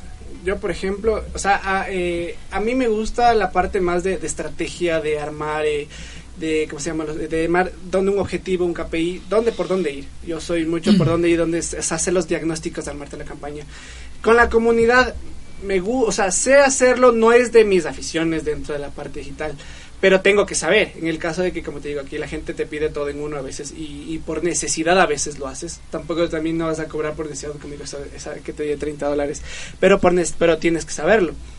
Entonces, pero sí, obviamente, si tienes el equipo necesario para poder hacerlo, es mucho más fácil, porque, digamos, el, el- el- yo, yo me encargo de que yo, armo el análisis, el- armo el presupuesto, hasta te defino, tienes hasta tanto para, para tenemos tanto para gastar en pauta. ¿Qué contenidos es necesarios, obligatorios pautar y qué contenidos no? No necesitas. no tengo, porque el cliente me dio tanto presupuesto, entonces voy optimizando, voy segmentando, y obviamente tú como community encárgate de manejar la cantidad y me vas transmitiendo opciones y yo te voy a decir, sí, hagámoslo, respondamos o no respondamos, o borre este contenido, ¿no? Porque al final tengo el contacto del cliente. Sí. Pero si te toca hacer de todo, pues hay que hacerlo, hay que hacerlo, muchas veces hay que hacerlo, porque digamos la gente dice, yo te pago a ti tus, tus honorarios, pero no te puedo pagar para nadie más, entonces dices, bueno, lo hago. Entonces tienes que saber también cómo manejar de acuerdo a lo que tú mismo estás planteando. Entonces, la, la diferenciación entre redes sociales, eh, entre, entre públicos, entre segmentos es muy importante y que la gente vaya conociendo de a poco, de a poco. Eh, yo he estado viendo que últimamente están haciendo bastantes cursos de, de, de- de esto de redes de marketing digital. Ha habido expositores muy buenos y ha habido otros también cursos que son súper... Y hay unos cursos que te dicen para que tú mismo aprendas. Entonces tienes Sí. que ser el gerente, conserje, community manager, estratega, padre y madre a la O sea, vez. si es que- de si lo mismo. no Jaguar contra- Locre, pero papas como yo digo, no es, es mi trabajo y todo, pero digo, si por último tú no tienes para contratar a alguien, por lo menos aprende, aunque sea un poquito. Y ándate suave, no empieces a lo Pero por lo menos dos. O sea, ahí sí es de tener aunque sea un hermano, una prima o un alguien con quien puedes compartir puedes la responsabilidad. Porque mientras yo estoy en una feria no voy a poder responder. Claro. No voy a ser así. Por lo Sí. menos dos. Pero si tú vas a hacer todo, todo, todo, te garantizo que no puedes hacer No, ni no, uno ni otro. no, es- es- es o sea, agencias no. Y gente que sí que el- ustedes mismos contaban, creo que 30 dólares al mes por manejar algo. Sabes que no le va a funcionar, pero alguien habrá. O sea, eh, hay alguien, y, y con 30 por último dices, ok, con 30 te puedo hacer esto. ¿Lo tomas o lo dejas? Es bajo tu propio riesgo. O sea, yo pienso que es importante decirle al cliente desde un comienzo a lo que está. ¿Qué le vas a dar ¿qué- por ese ¿Qué valor? te puedo dar por lo que tú me das? No, no te voy, o sea, no ir por los laureles ni decir yo te puedo conseguir esto porque también estás engañando a la persona y que se confía y que después te está reclamando y tu reputación queda. No, y yo creo que mantengo lo que les decía al inicio, o sea, tú debes irte de acuerdo a cómo ve el producto. Yo tengo un, un sistema de, de creación con la persona que está ahí para que me describa cómo es su producto, cómo es de él, qué es lo que quiere poner y llegamos a un consenso de qué hacer. Porque me dice, ay, lo que pasa es que a ellos les va súper bien porque tienen una chica súper sexy que sale en todo lado. Y ahorita eh, leía también un comentario y es cierto, la gente ya no te busca el supermodelo, No. la cosa muy elaborada, sino genuino. Y esa es la Sí. palabra que va, que seas como eres. Claro, es que es parte de la humanización, como te digo, la humanización de marca, Pero la que sea identificación. Exactamente. Y ahí es la parte de la inmediatez. ¿Y por Porque el está creciendo el video en vivo? Por eso es la parte que está creciendo el video en vivo bastante, porque te permite interactuar en esa persona viéndole frente a frente. Y si eres una marca en general, global, o sea, una empresa, estás compartiendo el evento y estás compartiendo esa experiencia que tal vez esa persona no le está viviendo en ese momento. Y por eso es una de las tendencias que están creciendo mucho para estos años que vienen. Ahora, si tú eres una persona que, digamos, yo, como digo, por tiempo no dice, pero si me hubiese enfocado netamente en hacer crecer, ok, dices, mira, yo quiero hacer Facebook Live, pero no tengo, tal vez, tengo miedo de estar ante la cámara. Empiezas practicando con tus propias historias. Habla un día, habla dos días. o sea, hay varios Que te vean tus O amigos. sea, a perder el, el miedo, entonces empieza a ver con temas. O sea, mira, estas gente, estos influencers o estas personas hacen estos títulos, ok, voy anotando. Anda agarrando tips y anda probándote, que después coges, ok, voy a hacer Tú eres bastante más generoso. Yo en esa parte te doy un preentrenamiento, sirves, no sirves. Y si no sirves, lo siento mucho, pero busca a alguien más. Porque vamos a tener que invertir un año en enseñarte y hasta eso ya hay una nueva herramienta que nos va a gustar. Yo soy más radical. Yo, Claro. yo, yo, yo. Voy a lo personal, pero porque esa es parte de mi sello, ser mucho más en eso. Busca entonces a otra persona. Y si no te gusta ir tras cámaras, invéntate un personaje. Yo a una amiga que, que recién me pedía asesoría de esa asesoría gratis que uno dice todo consulta es pagada a ver qué tienes pero sabes que está sabes que está mal entonces haces un canje Ajá. empezamos a hacer todo con un personaje el director de la radio por ejemplo puede puede ir el, el director de la radio que es Mike Wazowski eh, búscate un personaje, búscate un algo que no sea sacado de un cuento, de, un, de una película. Y di, o sea, eh, está visitándonos acá, va a ser algo turístico, entonces ponle en cada sitio a tu personaje y ponlo. Si no te gusta ir frente a cámaras, no lo hagas. Si lo que te gusta es, a mí me gusta hablar, pero no frente a la cámara, perfecto. Préstale tu voz a lo que estás poniendo y que nadie te vea y que cuando te vea, se, te vea la mano, te vea el brazo, te vea algo y no esté, porque no te gusta. Pero ahora los micro, microinfluencers están pegando. Entonces yo, como Irene Mariano, si le veo a un microinfluencer, yo me siento más identificada con él que con alguien que tenga muchos seguidores. Entonces no debería darnos tanto no recelo o tanta vergüenza hablar. Porque hay gente que está buscando lo que alguien no tan famoso o alguien no famoso me está dando. Porque además sé que no le están pagando al man, tal vez como al otro que dice, te recomiendo el vaso de cristal cuando es usa de plástico, por ejemplo. Porque es más cercano a mí, No te a mi realidad. Ajá. Ajá, ¿qué es lo que estás buscando ahorita? La cercanía. Sí. Pero a lo que yo voy no es a eso, sino que si te quieres lanzar en alguna cosa, tienes que ser apto para eso. O sea, si no, yo lo siento mucho, pero... Saca ventaja no. de lo que eres y de lo que sabes que haces bien. Pero no te metas en Pero, algo en lo, lo que, que- no puedes. no- Yo lo que sabes. procuro cuando, por ejemplo, tengo un cliente o cuando estoy en la agencia y, y transmito a alguien es como que yo sí es verdad, yo te manejo y todo esto, pero a mí me gusta como que también enseñarle parte, o sea, mira, yo te hago, pero te, te digo el por qué, aprende. O sea, aprende, eh, no soy tan radical en eso porque me gusta que la gente aprenda. Si hago algo es porque aprendas para que en un futuro cuando lo vuelva a hacer no me estés preguntando. Pero Y, lo, y así tome el tiempo. Sí, pero no, yo lo que no voy, no voy a eso, pero por ejemplo, si es que me dicen vas a trabajar con él, perfecto, pero el puesto que me toca es que esté casadito. No vas a poder estar casado ni yo voy a poder estar casado. Claro. O sea, los dos hablamos y nos y necesitamos hablar. Entonces, para el puesto casadito tengo a Irene, que puede mantener silencio, y para el otro te tengo a ti. Entonces, esas cosas cada uno tiene. Y contra lo natural no te puedes ir porque la gente lo identifica y lo fe- ve falso. A mí me ves en una cosa así. Y a los cinco segundos vas a decir, No ¿qué te le creo, pasa? está enferma. O sea, ¿qué le Claro. pasa? ¿Quién es? Nos está mintiendo. Y eso es algo que te detectan y es terrible Sí, en redes, sí. el- la falta de autenticidad. Eh, un Sí, saludo más, me, un saludo saludo- más. Sí, es que está eh, eh, mi veterinario favorito por allá, por, por Santa Elena, él me ayuda muchísimo, así que a Carlos Yagual, un abrazo. Sí, saludos a todos y Y sabrán disculpar. Se si acabó el nos, tiempo. Nos pasamos un poquito de tiempo, ya son las 9 y 10, el programa es hasta las 9. Bueno. Nos encantó hablar con nuestros invitados y bueno nuevamente... con el Esteban. No, sí, y más bien eh, quiero hacerles Es una un invitación continuará. para el continuar así, porque eh, estos temas hay que hablarlos, hay que decirlos, hay que enseñar tanto a los CMs como a los clientes A los clientes, creo que. a los clientes creo que, esto es esto es es algo que se trabaja duro y que no es algo que toma te pago 100 dólares manéjame un mes y Y veamos cómo nos va. Sí. claro no no es- esto es un tema de estrategia es un tema bastante complejo y, Y eso hablando redes, porque mucha gente está, solo está enfocada en redes. Cuando hay Google que tienes. Tú que salir de primero en buscadores es algo importante. Claro. O haces SEO o haces SEM, que eso es otro igual. O sea, haces SEO que es que tu página, por medio de programación, tus, pal- tus keywords, o sea, tus palabras clave, te posicionen. O el SEM pagando a Google para que te salga ahí. Pero claro pero eso es un desconoce. tema que podemos hablar en un próximo programa porque ya se nos acabó el tiempo. Don Luchito ya mismo nos toca la puerta porque ya Acierto, quiere don dormir. Luchito. Don Luchito nos, nos Saludos tiene a don medios. Saludos a don Ojalá Luchito. no esté haciendo arroz. Bueno chicos, ¿quieren despedirse de nuestros oyentes, nuestros es- escritores de Facebook Live que estuvieron bien Chao. activos hoy? Sí, gracias por escucharnos y como dice el Dieguito, pues volveremos en una próxima Volveremos, ocasión. Saludos, volveremos. besos, abrazos a Saludos todos. y espero que les haya gustado todo. lo Gracias que por la salió. por el curso gratis al Esteban. Curso Fast. Sí, gracias Es el- el Esteban. gratis fue el curso. aquí. Gracias Irenita, también espero tenerte la próxima semana con la Vero. Sí, que el Averito también se La Verito sume. también tiene que sumarse. Gracias Jennifer. Buenas y felices noches a Usted todos. tiene que venir siempre que venga a Quito, tiene que venir obligatoriamente a Enredos en Redes. Gracias a Marquito. Yo ya que tengo timbrado. Gracias, Marquito. Gracias, Marquito. Gracias Suyana que también está acá. Gracias a la Paula que ya se nos perdió por afuera. Ahí está. Ya volvió. Ya volvió. Ya, ya volvió la Paula. Eh, recuerden, tienen a continuación transeúntes informados y después Calimán. De mi parte, nos vemos la próxima semana.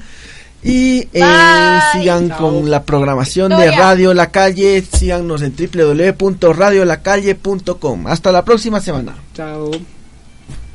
Enredos.